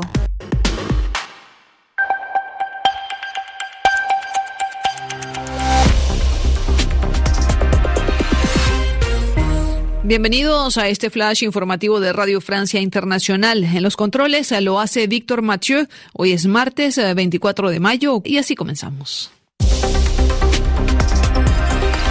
Andreina Flores. Se cumplen ya tres meses de guerra en Ucrania con un terrible balance. Naciones Unidas da cuenta de más de 3.800 fallecidos, entre ellos 256 niños. Un total de 14 millones de personas han abandonado sus hogares. Mientras tanto, los bombardeos rusos continúan día y noche en la región del Donbass. La justicia rusa confirmó hoy la condena a nueve años de prisión en régimen severo del principal opositor al Kremlin, Alexei Navalny, juzgado por estafa y desacato. Según la portavoz de Navalny, Kira Yermish, el lugar al que debe ser transferido es conocido por torturar y asesinar a los prisioneros. En Tokio, los jefes de Estado de Japón, India, Australia y Estados Unidos advirtieron que no tolerarán los intentos de cambiar el statu quo por la fuerza, haciendo referencia a la posibilidad de que China invada a Taiwán, aunque sin mencionarlo abiertamente. El primer ministro japonés Fumio Kishida.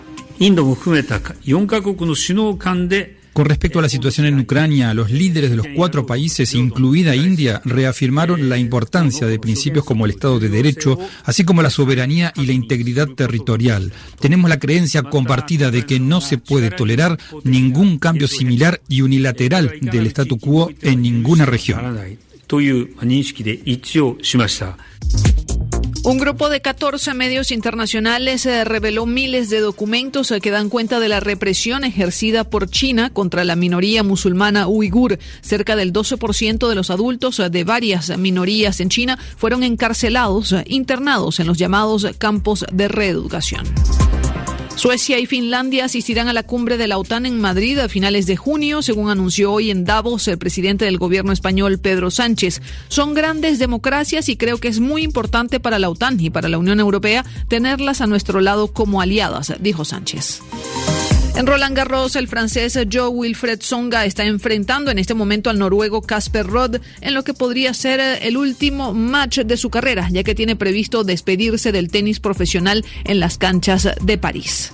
Y en Cannes, la nueva película del cineasta David Cronenberg, Crimes of the Future, sacudió al festival con sus imágenes de sangre y vísceras. La película, protagonizada por Viggo Mortensen, Lea Seydoux y Kristen Stewart, causó la salida de varias personas de las salas que no soportaron las imágenes. Con esto ponemos punto final a este flash de RFI. Porque tu opinión es importante, síguenos en nuestras redes sociales, en Facebook como Prisma RU y en Twitter como arroba PrismaRU.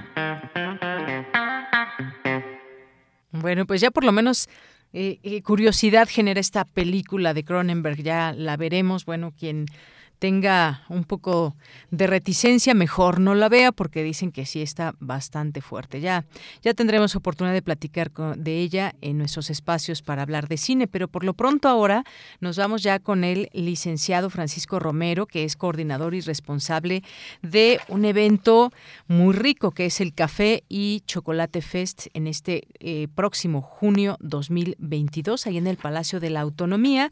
Y bueno, pues como parte de estas, de estas entrevistas que eh, tenemos aquí cada 15 días con Fundación UNAM. Licenciado Francisco Romero, bienvenido, muy buenas tardes. Hola, muy buenas tardes, muchas gracias por el espacio. Pues licenciado, cuéntenos, invítenos más que nada a este a este evento, qué es lo que podemos encontrar. Sí, ya sabemos que café y chocolate, pero pues creo que hay mucho que decir al respecto, así que cuéntenos, por favor. Muchas gracias. Sí, mire, es un festival sobre todo cultural. Cultural en torno a dos granos tan importantes culturalmente y económicamente para México, que es el cacao y el café. Entonces nuestros visitantes van a poder encontrar desde los granos hasta los productos que pueden elaborarse con estas dos semillas. Chocolate, bebidas, eh, barras, eh, alimentos que tienen café, no solamente las bebidas. Van a poder encontrar también eh, joyería, artesanía, con base en estos dos granos. Tenemos más de 40 expositores que todos son pequeños productores y vienen del centro y del sureste del país. Son regiones que aportan mucho, mucho de estos dos productos, de estos dos granos, el café y el chocolate. Eh, tenemos aparte actividades eh, relacionadas con estos estos granos del café y del cacao, como son talleres, catas, charlas, conferencias, eh, eh, talleres de elaboración de chocolate, no, cuentacuentos, esto es para toda la familia, para que puedan aprender, disfrutar y sobre todo conocer eh, Palacio de la Autonomía y estos productos tan deliciosos, como bien lo decía. Efectivamente, bueno, pues ahí tendrán una gama para disfrutar, conocer, hay distintas presentaciones y, demás, porque pues todo, eh, mucha gente que toma café nos han llegado a preguntar, aquí hemos hablado del café, por ejemplo, de qué estados lo pueden comprar, de cómo beneficiar a estas comunidades eh, cafetaleras que muchas veces vienen a la ciudad y que este es un, este es un punto de encuentro, me parece, licenciado, este evento del Café y Chocolate Fest, hablando del café pero también del chocolate, porque hay muchas maneras y hay también distintas empresas que van poniéndole mucho entusiasmo y que pues debemos voltear a verlas más allá de disfrutar estos eh, sabores. Me decía, ¿cuántos estados van a participar? Eh, ¿Cuánto tiempo va a estar este festival?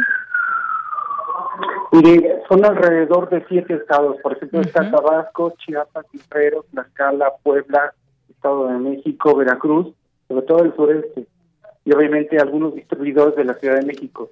Es un evento muy importante para ellos porque difícilmente encuentran un punto de exhibición y venta eh, hacia más al centro del país, es en la capital, ¿no?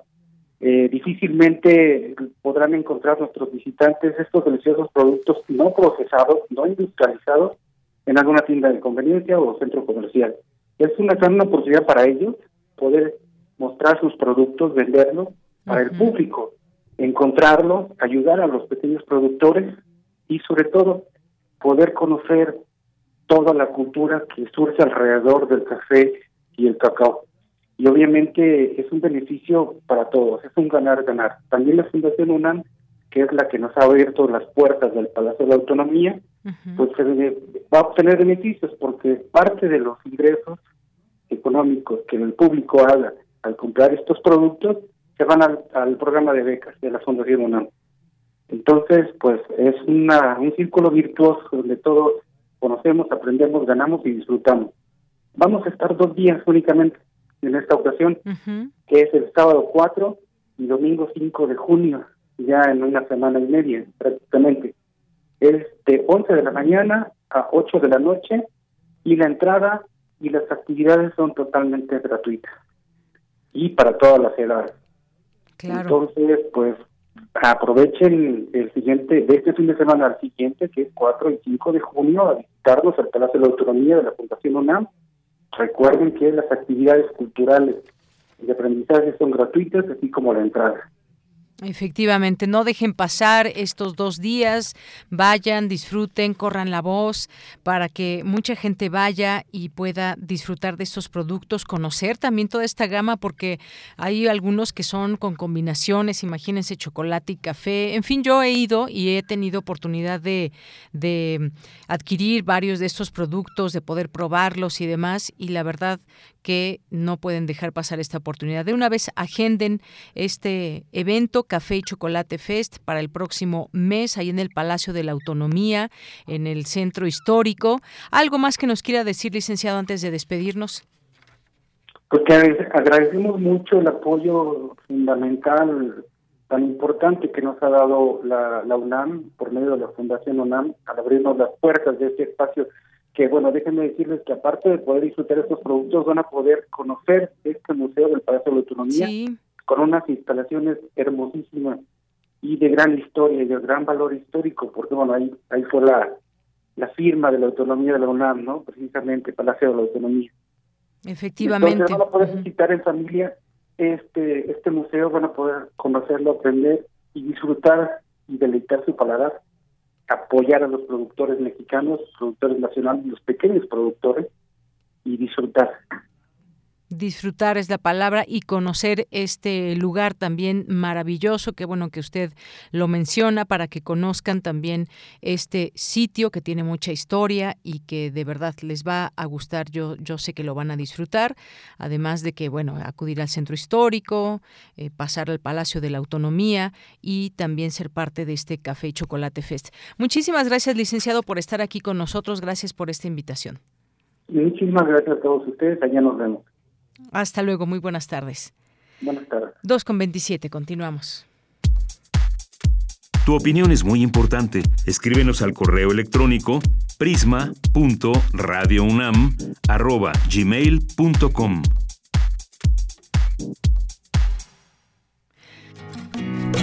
Poeta soy, errando voy, buscando el sonido que mi corazón, alcanzando el tuyo es un destino decidido, escúchame. Poetas errantes. Bueno, pues eh, Leslie Estrada ya nos acompaña aquí como parte de los poetas errantes que cada martes tienen este espacio aquí en Prisma RU de Radio UNAM. Leslie, ¿cómo estás? Buenas tardes. Hola, Deyanira, muy bien. Nos alegra mucho acompañarlos otro martes. Claro que sí, a nosotros siempre también nos da mucho gusto. Pues cuéntanos, por favor, hoy qué vamos a escuchar a través de el trabajo de poetas. Sí, bueno, la cápsula se llama Quiero ser mejor desde hace 15 años yo no vivo con mi mamá, entonces esa ausencia de la figura materna la tuve que trabajar en terapia. Y mi psicóloga Saraí Carrasco, a quien conocí aquí en Poetas, fue quien me estuvo guiando en ese proceso. Y en una de las tareas que me dejó fue leer la historia de Ivonne Laborda, una escritora y terapeuta española, que vivió una infancia muy fea en, cuando ella tenía 10 años. Y pues, bueno, además este trabajo también surge a partir de un trabajo escolar en donde ya se acercaba el Día de las Madres y mis compañeras querían agregar eh, poesía relacionada con este día. Entonces me di a la tarea de, de buscarla y entre todo lo que encontré me di cuenta de, de que todo eh, se habla bonito de la mamá, eh, todo es muy color de rosa, todo muy cursi, pero no se habla de la otra parte, que, bueno, no quiero decir que una mamá o es mejor o buena que la otra, pero solamente se desarrollaron en contextos diferentes y no todas tuvieron las herramientas para poder cuidar de sus hijos. Y desafortunadamente a nosotros como hijos nos toca sufrir esas carencias que nuestros padres también tuvieron. Y de eso va la cápsula de hoy. Muy bien, bueno, pues te parece si la escuchamos muy atentamente y regreso contigo. Sí, claro que sí. Muy bien, muchas gracias. Adelante con esta cápsula de poetas errantes. Soy Ivonne y cuando era niña sufrí violencia física y verbal e incluso un intento de abuso sexual por parte de mi padre. Mi madre no lo soportó. Hija, te amo. Lo sabes, ¿verdad?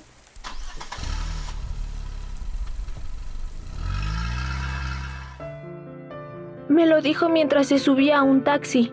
¿Por qué me dejó? ¿Por qué no me llevó con ella? Se marchó lejos una noche. Se fue vendiendo miedo, comprando sueños, buscando realidad. Y una oscura mañana amaneció ausente. Se marchó como siempre, triste y sola. Un tiempo viví con mi papá. Era agresivo, adicto, depresivo, machista, violento. Luego me fui a vivir con mi madre. Nunca supe si mi madre deseaba que viviera con ella. Tampoco me preguntó por ese tiempo que viví con mi padre. Meses después, fui a visitar a mi papá, pero esos días fueron bellos. Cuando tuve que regresar con mi madre, mi padre cometió un gravísimo error. No me dejes. No me abandones tú también. Qué terrible responsabilidad me dio mi padre. Yo solo tenía 14 años. No puedo más con esto. Si te vas, me quitaré la vida. Regresé con mi madre y tampoco mostró interés sobre esos días que pasé con mi papá. Tiempo después, mi madre recibió una llamada. Mi padre se suicidó y mi vida siguió. Siempre sentí que yo no le gustaba a mi madre, que me tenía envidia y por eso no podía amarme. Dependí emocionalmente de ella. Necesitaba que me amara, pero nada de lo que hice lo consiguió. Ya no podía con su abuso emocional, su falta de amor por mí. Necesitaba salvarme, salir de ese lugar. Estudié, trabajé, viajé por todo el mundo durante siete años. Me estaba convirtiendo en otra persona. Con 32 años, me di cuenta de que hiciera lo que hiciera, mi madre no podía amarme como lo necesitaba. Empecé a tomar decisiones conscientes. El precio que tuve que pagar por ser cada vez yo misma fue ir perdiendo poco a poco a mi madre.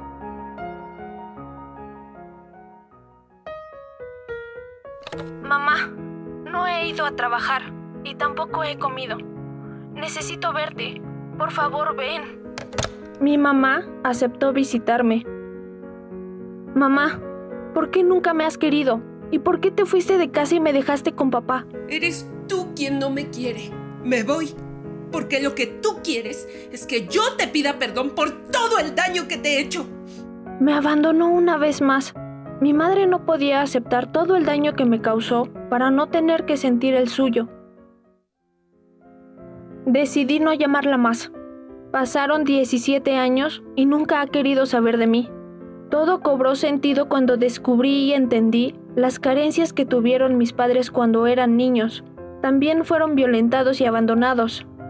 Se convirtieron en adultos rotos y desgraciadamente lo repitieron conmigo. No abandona solo quien acelera sin mirar atrás por el retrovisor, sino quien, siendo copiloto de tu viaje, no sabe qué música poner para dar sentido a los kilómetros que quedan por delante. Bien, pues Leslie, muchas gracias por este trabajo, un trabajo pues bastante intenso y fuerte desde el hecho de escribir el guion, el poder escuchar las voces. Gracias por compartir también todas estas historias que nos que nos hacen, nos dejan pensando y nos dejan también sintiendo muchas cosas que escuchamos en sus distintas cápsulas y pues esta en particular también el día de hoy. Muchas gracias Leslie. ¿Algo más que nos quieras comentar? Sí, me quiero agradecer a Sergio Vargas, quien compuso música original para esta cápsula, a Gabo, quien también estuvo detrás de la edición, y por supuesto a los poetas errantes por el apoyo que nos dan. Y bueno, nunca es tarde para cambiar y romper los patrones que se repiten a veces en nuestras familias. Hay que atrevernos a, a tratarnos, ir a terapias y ser felices y vivir libres. Eso es importante. Claro que sí, y salir adelante como pues muchas personas lo han hecho en este sentido cuando hay una situación difícil, eh, difícil que afrontar. Muchas gracias, Leslie Estrada. Muchas gracias. Un abrazo y hasta luego. Gracias, Leslie. Hasta luego. Y gracias a todo el equipo, por supuesto, de Poetas Errantes que siempre están aquí presentes en este espacio los días martes a esta hora. Son las 2 con 35 minutos. Continuamos. Esta es una producción de Poetas Errantes, unidos con la poesía y el corazón. Algo en ti me es muy familiar. Algo en este encuentro que no quiero olvidar. Poeta soy. Porque tu opinión es importante, síguenos en nuestras redes sociales, en Facebook como Prisma RU y en Twitter como arroba PrismaRU.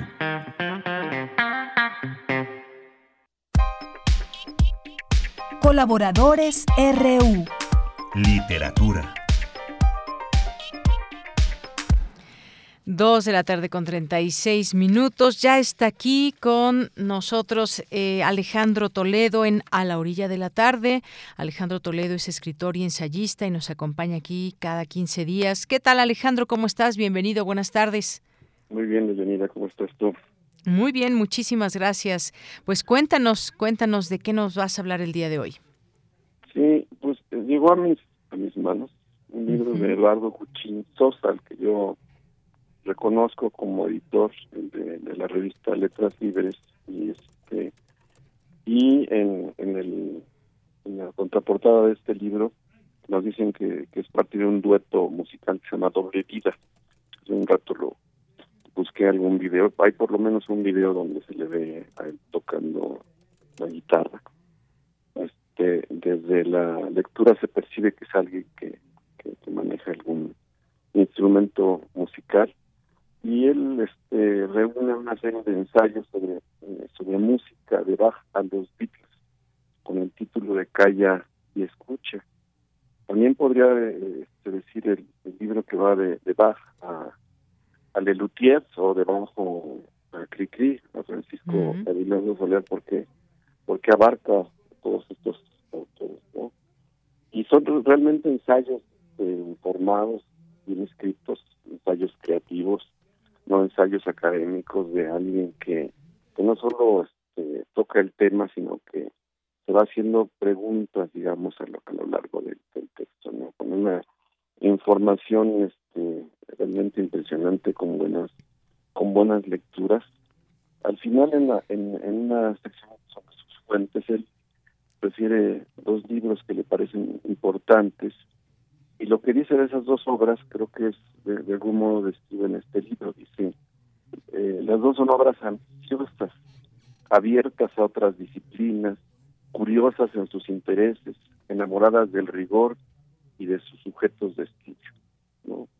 Es, de algún modo eso es lo que lo que ocurre en, este libro. Es, además hay un, humor, digamos, en, en la prosa no solo en la parte dedicada a de Luthier, sino en, en general hay un buen ritmo también en la escritura y puede ir, eh, hay como muchos cruces de camino, ¿no? Puede empezar hablando de la película de Volver al Futuro, donde el, protagonista hacia el final de la primera película toca Johnny Dicus y hace unas recomendaciones a los músicos para que lo encuentren, a detalles sobre los acordes, digamos, que que, este, que les pide a los músicos que sigan ahí y a las búsquedas que tenían personajes, por ejemplo, como Paul McCartney o John Lennon en el Liverpool de su, juventud para ir en busca como del acorde perdido, ¿no?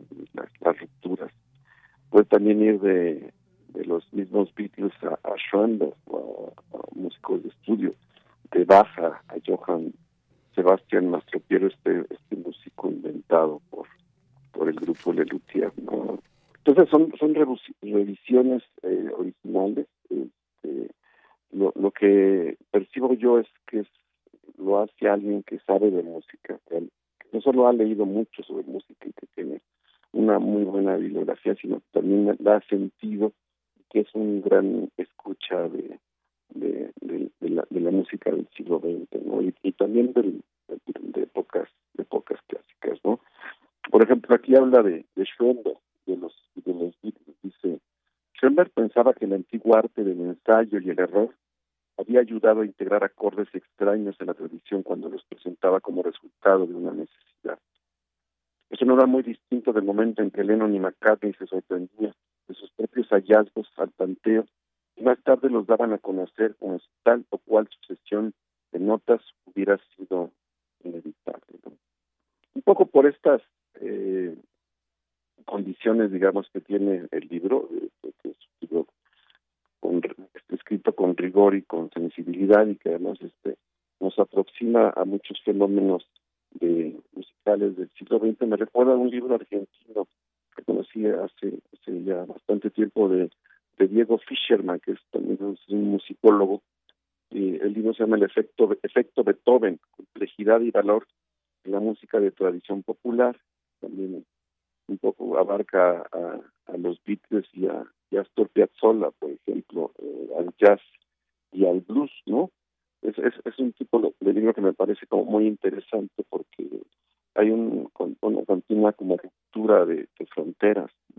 el libro de Fisherman explora cómo la, la, música popular se vuelve compleja y se vuelve prácticamente música de estudio, música de sala, digamos, más, más para escucharse que, que para bailarse, ¿no? Y el título del libro de Juchín Calla y Escucha nos lleva un poco a lo mismo, a, acercarnos a ciertos fenómenos de la música popular que adquieren una gran complejidad en, sus búsquedas y que terminan este, siendo, eh, pues, eh, digamos, objetos artísticos en los que uno puede indagar, a los que uno puede explorar. Entonces, me, parece que tiene como estos valores, digamos que inesperados. La, escritura es, es, es amable, se ve que escribe para, para, para los que lo rodean, digamos, para los otros, los que lo acompañan, y este y los guiños a, todo lo que nos rodea también están son continuos no eh, no solo oír el, disco tal sino ver el video tal no en YouTube este acepta todo tipo de, exploraciones que nos que nos enriquezcan digamos en el acercamiento a, sean los Beatles sea eh, Luthier sea eh, eh por ejemplo, el capítulo sobre Cricri más que sobre las canciones de Cricri, sobre los cuentos que acompañaban a las canciones de Cricri y que son este eh, poco conocidas y creo que desaparecieron en algunas de las recopilaciones que hay ahora en, sede de, reuniones de, obra de, de Entonces es, un libro amplio, interesante, bien escrito, eh, eh, enriquece, digamos, insisto en eso, la, la escucha de, ciertas cosas, puede tocar temas como la piratería, eh, eh, y de ahí irse a, otros asuntos, explorar el humor musical, que significa exactamente el humor en la música, hablar de las sinfonías, estas silly symphonies que hacían eh, como, como videos cortos de, de, Disney, y que del mismo tiene una canción que se llama Silly Symphony. Entonces sus exploraciones abarcan muchas cosas y son de alguien que, que, sabe, digamos, de música que toca, sabe agarrar el instrumento, que conoce los acordes y que además de eso ha explorado en, en, otros en, otros aspectos ya profundizado en aquello que lo inquieta, ¿no? Eso es Calla y Escucha, es un libro que yo, no tenía como muchas referencias de lo que iba a, leer y lo que leí me, me, interesó mucho ¿no? y, me, me, llevó a repensar ciertos temas alrededor de cosas que más o menos conozco como como esas exploraciones, este, rupturas que hacían los Beatles cuando empezaron a trabajar más en el estudio y se olvidaron de los de los conciertos. Claro.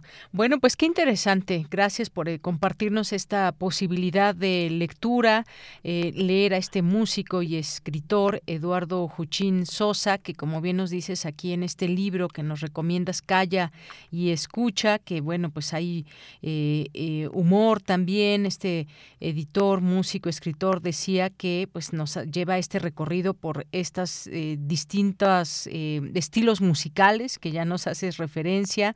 Eh, y que pues puede ir desde la música clásica, Cricri, los Beatles, Lelutier, en fin. Pues muchas gracias. Leamos estos ensayos sobre música que nos recomiendas y que están en este libro Calla y Escucha. Pues muchas gracias, muchas gracias Alejandro por eh, esta recomendación. Ya está también ahí en nuestras redes sociales para que vean la portada. Y pues nada, muchas gracias. ¿Algo más que quieras comentar? Si en la contraportada viene una definición que es la de, sí mismo. ¿Sí? yo creo que de algún modo lo describe porque debe ser todo lo contrario. Dice aquí, se define a sí mismo como un tipo frío y aburrido. Mm. Y este y creo que el, libro y él, yo realmente no, no lo conozco, no, no, he estado en persona con él. Este libro es, es todo lo contrario y supongo que el personaje también. No, es nada frío y no es Nada aburrido. no es nada aburrido, ¿no? Muy bien, bueno, pues nos quedamos con esta recomendación para el día de hoy aquí en Literatura en A la Orilla de la Tarde, esta tu sección. Alejandro, muchas gracias. Muy bien, nos, nos vemos en 15 días. Claro que sí, muy buenas tardes. Gracias a Alejandro Toledo, escritor y ensayista, que pues cada 15 días aquí está presente vía telefónica en el programa de Prisma RU para recomendarnos algún libro y en esta ocasión aquí quedan y en nuestras redes también Calla y Escucha de Eduardo Juchín Sosa.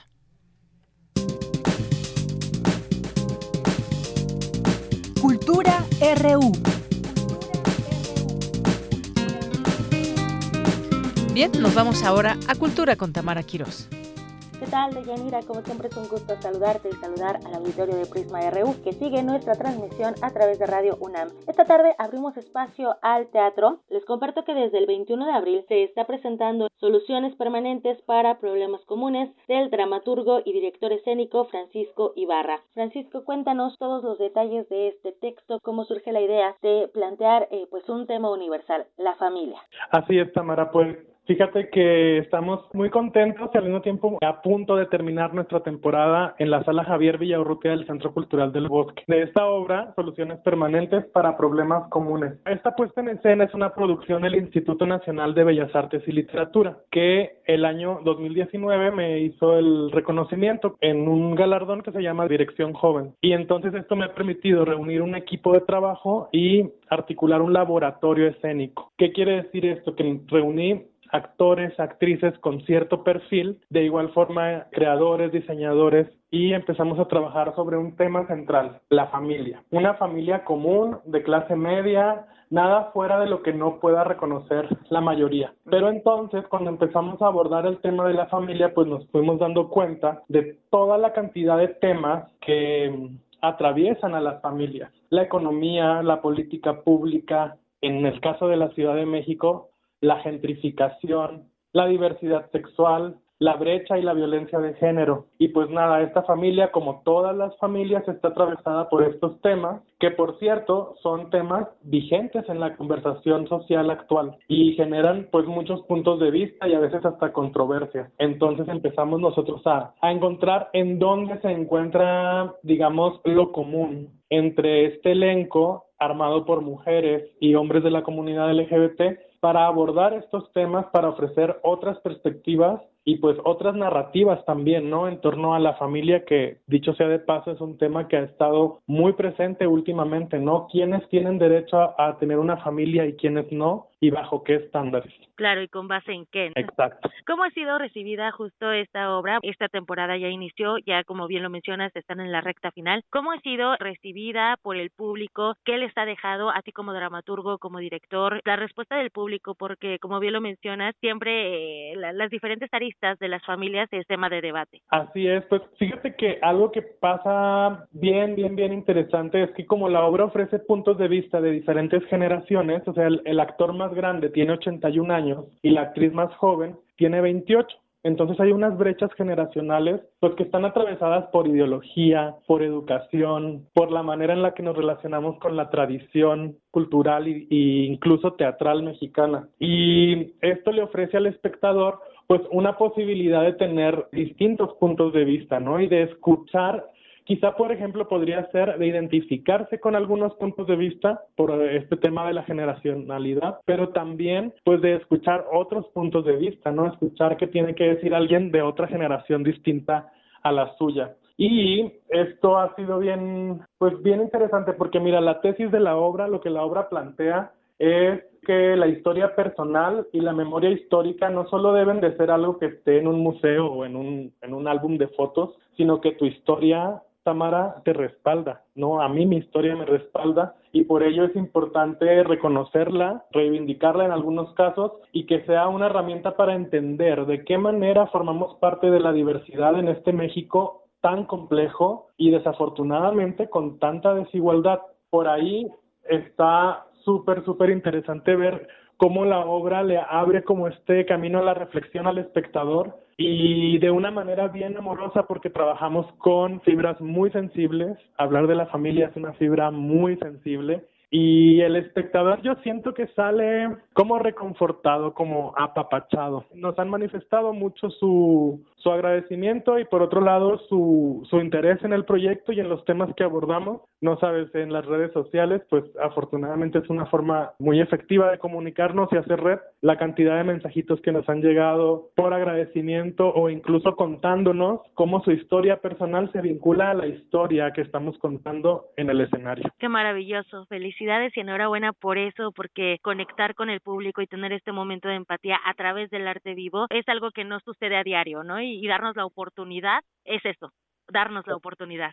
Exactamente, es una de las maravillas que nos ofrece el teatro, ¿no? El teatro es acompañarnos vivos y en vivo, ¿no? Entrarle juntos como tribu, como aldea humana a un tema, reconocernos por ahí y quién quita y no divertirnos también, conmovernos, todo esto pues en un espacio seguro, un espacio seguro para abrazar la vulnerabilidad, cosa que es fundamental en estos tiempos y escaso también en estos tiempos, ¿no? Donde podemos ser vulnerables y reconocer y jugar con nuestra propia vulnerabilidad. Pues el teatro es uno de ellos y por eso estoy acá contigo, Tamara, eh, invitándole a toda la audiencia a que se unan a esta última semana de funciones. Empezamos el día miércoles a las 8 de la noche, jueves y viernes a las 8 de la noche, sábados a las 7 y domingos a las 6 de la tarde. Este domingo pues ya es nuestra última función, nuestro cierre de temporada. La taquilla estará abierta, cualquier persona podrá, podrá asistir a la, a la función.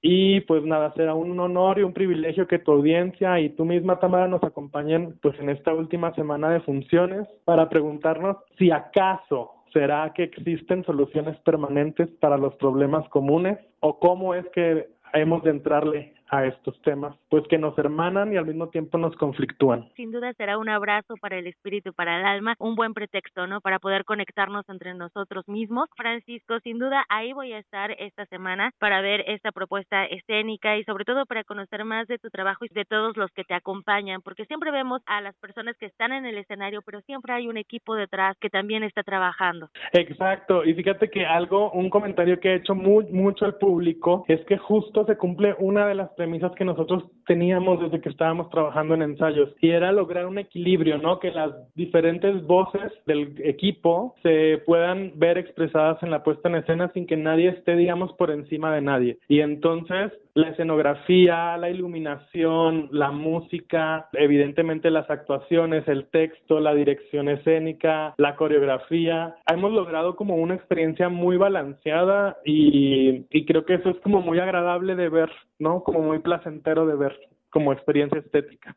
Claro, y sin duda se va a ver en el escenario eh, todo este trabajo en equipo. Pues nada, Francisco, te agradezco mucho tu tiempo para tomar esta llamada y para hacer la invitación al auditorio de Radio UNAM para que vayan y vean soluciones permanentes para problemas comunes, escrita y dirigida por ti. Muchas gracias, Tamara. Y por ahí eh, valdría la pena compartirles, Tamara, pues algunas cortesías para tu audiencia. ¿Qué te parece? Cinco pases dobles. Pues ahí que se pongan en contacto contigo y con todo gusto los anotamos en la lista de invitados especiales. Muchísimas gracias. Les vamos a pedir que se comuniquen a nuestras redes sociodigitales, pero ¿qué te parece si también a ustedes los etiquetan y que los sigan, no? ¿Nos podrías, por favor, compartir eh, las redes, las tuyas y también las de la compañía? Así es.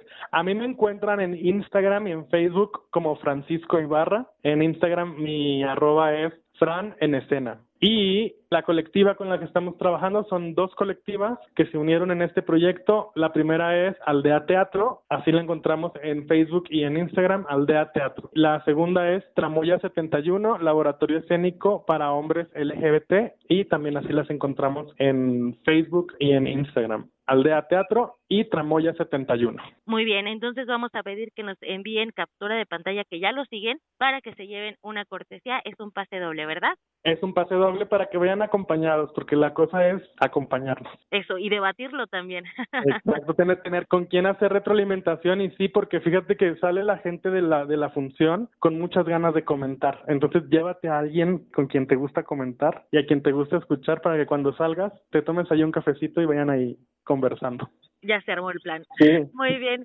Francisco, pues muchísimas gracias. Eh, mucho éxito con esta recta final, también con todos los proyectos que sigan a, a. Muchas gracias, Tamara, a ti y a todo el equipo de Radio UNAM. Gracias por compartir nuestro trabajo y gracias por ser una voz para difundir la cultura y los proyectos y, la, y el trabajo de las, los, les artistas en este país. Muchas, muchas gracias. Francisco Ibarra es director y dramaturgo de Soluciones Permanentes para Problemas Comunes. Recuerden que ya está por finalizar esta temporada en la sala Javier Villaurrutia y si quieren un pase doble, comuníquense a nuestro Twitter y a nuestro Facebook. Estamos en arroba prisma.ru.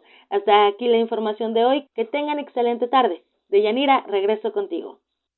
Gracias, Tamara. Muy buenas tardes. Y bueno, pues ya casi nos vamos, pero todavía nos quedan algunos minutitos. Oigan, por cierto, este bloqueo que les decíamos de taxistas ahí en el aeropuerto, vaya que ha generado un montón de problemas, personas que han quedado atoradas porque están desviando el tráfico. La verdad es que pues es terrible lo que está pasando en hacia un lugar de comunicación tan importante, hacia un lugar donde pues los destinos y las llegadas y vuelos y demás, hay mucha gente que quiere quiere salir o llegar del aeropuerto y pues toda esa zona está terrible. Si puede evitar esta zona, mucho mejor, pero pues algo que tendrán que hacer las autoridades, yo me imagino, porque no puede ser que pues solamente tapen ahí la zona, cierren la zona y simplemente no pase nada, ¿no?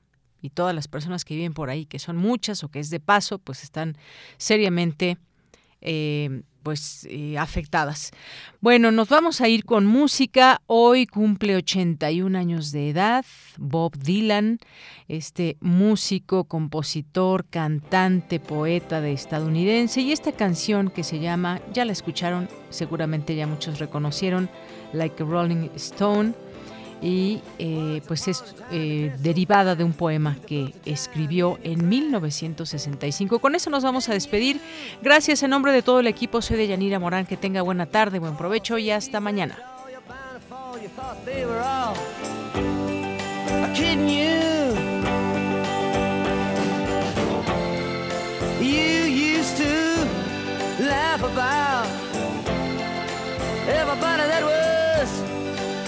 Hanging out. Now you don't talk so loud. Now you don't seem so proud about having to be scrounging your next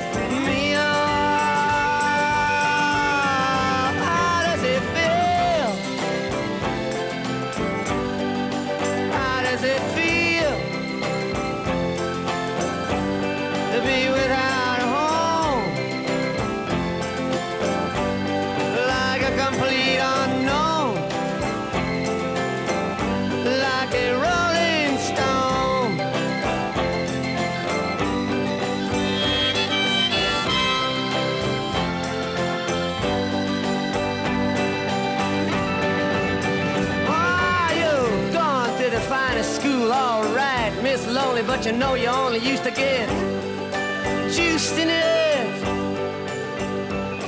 Nobody's ever taught you how to live out on the street, and now you're gonna.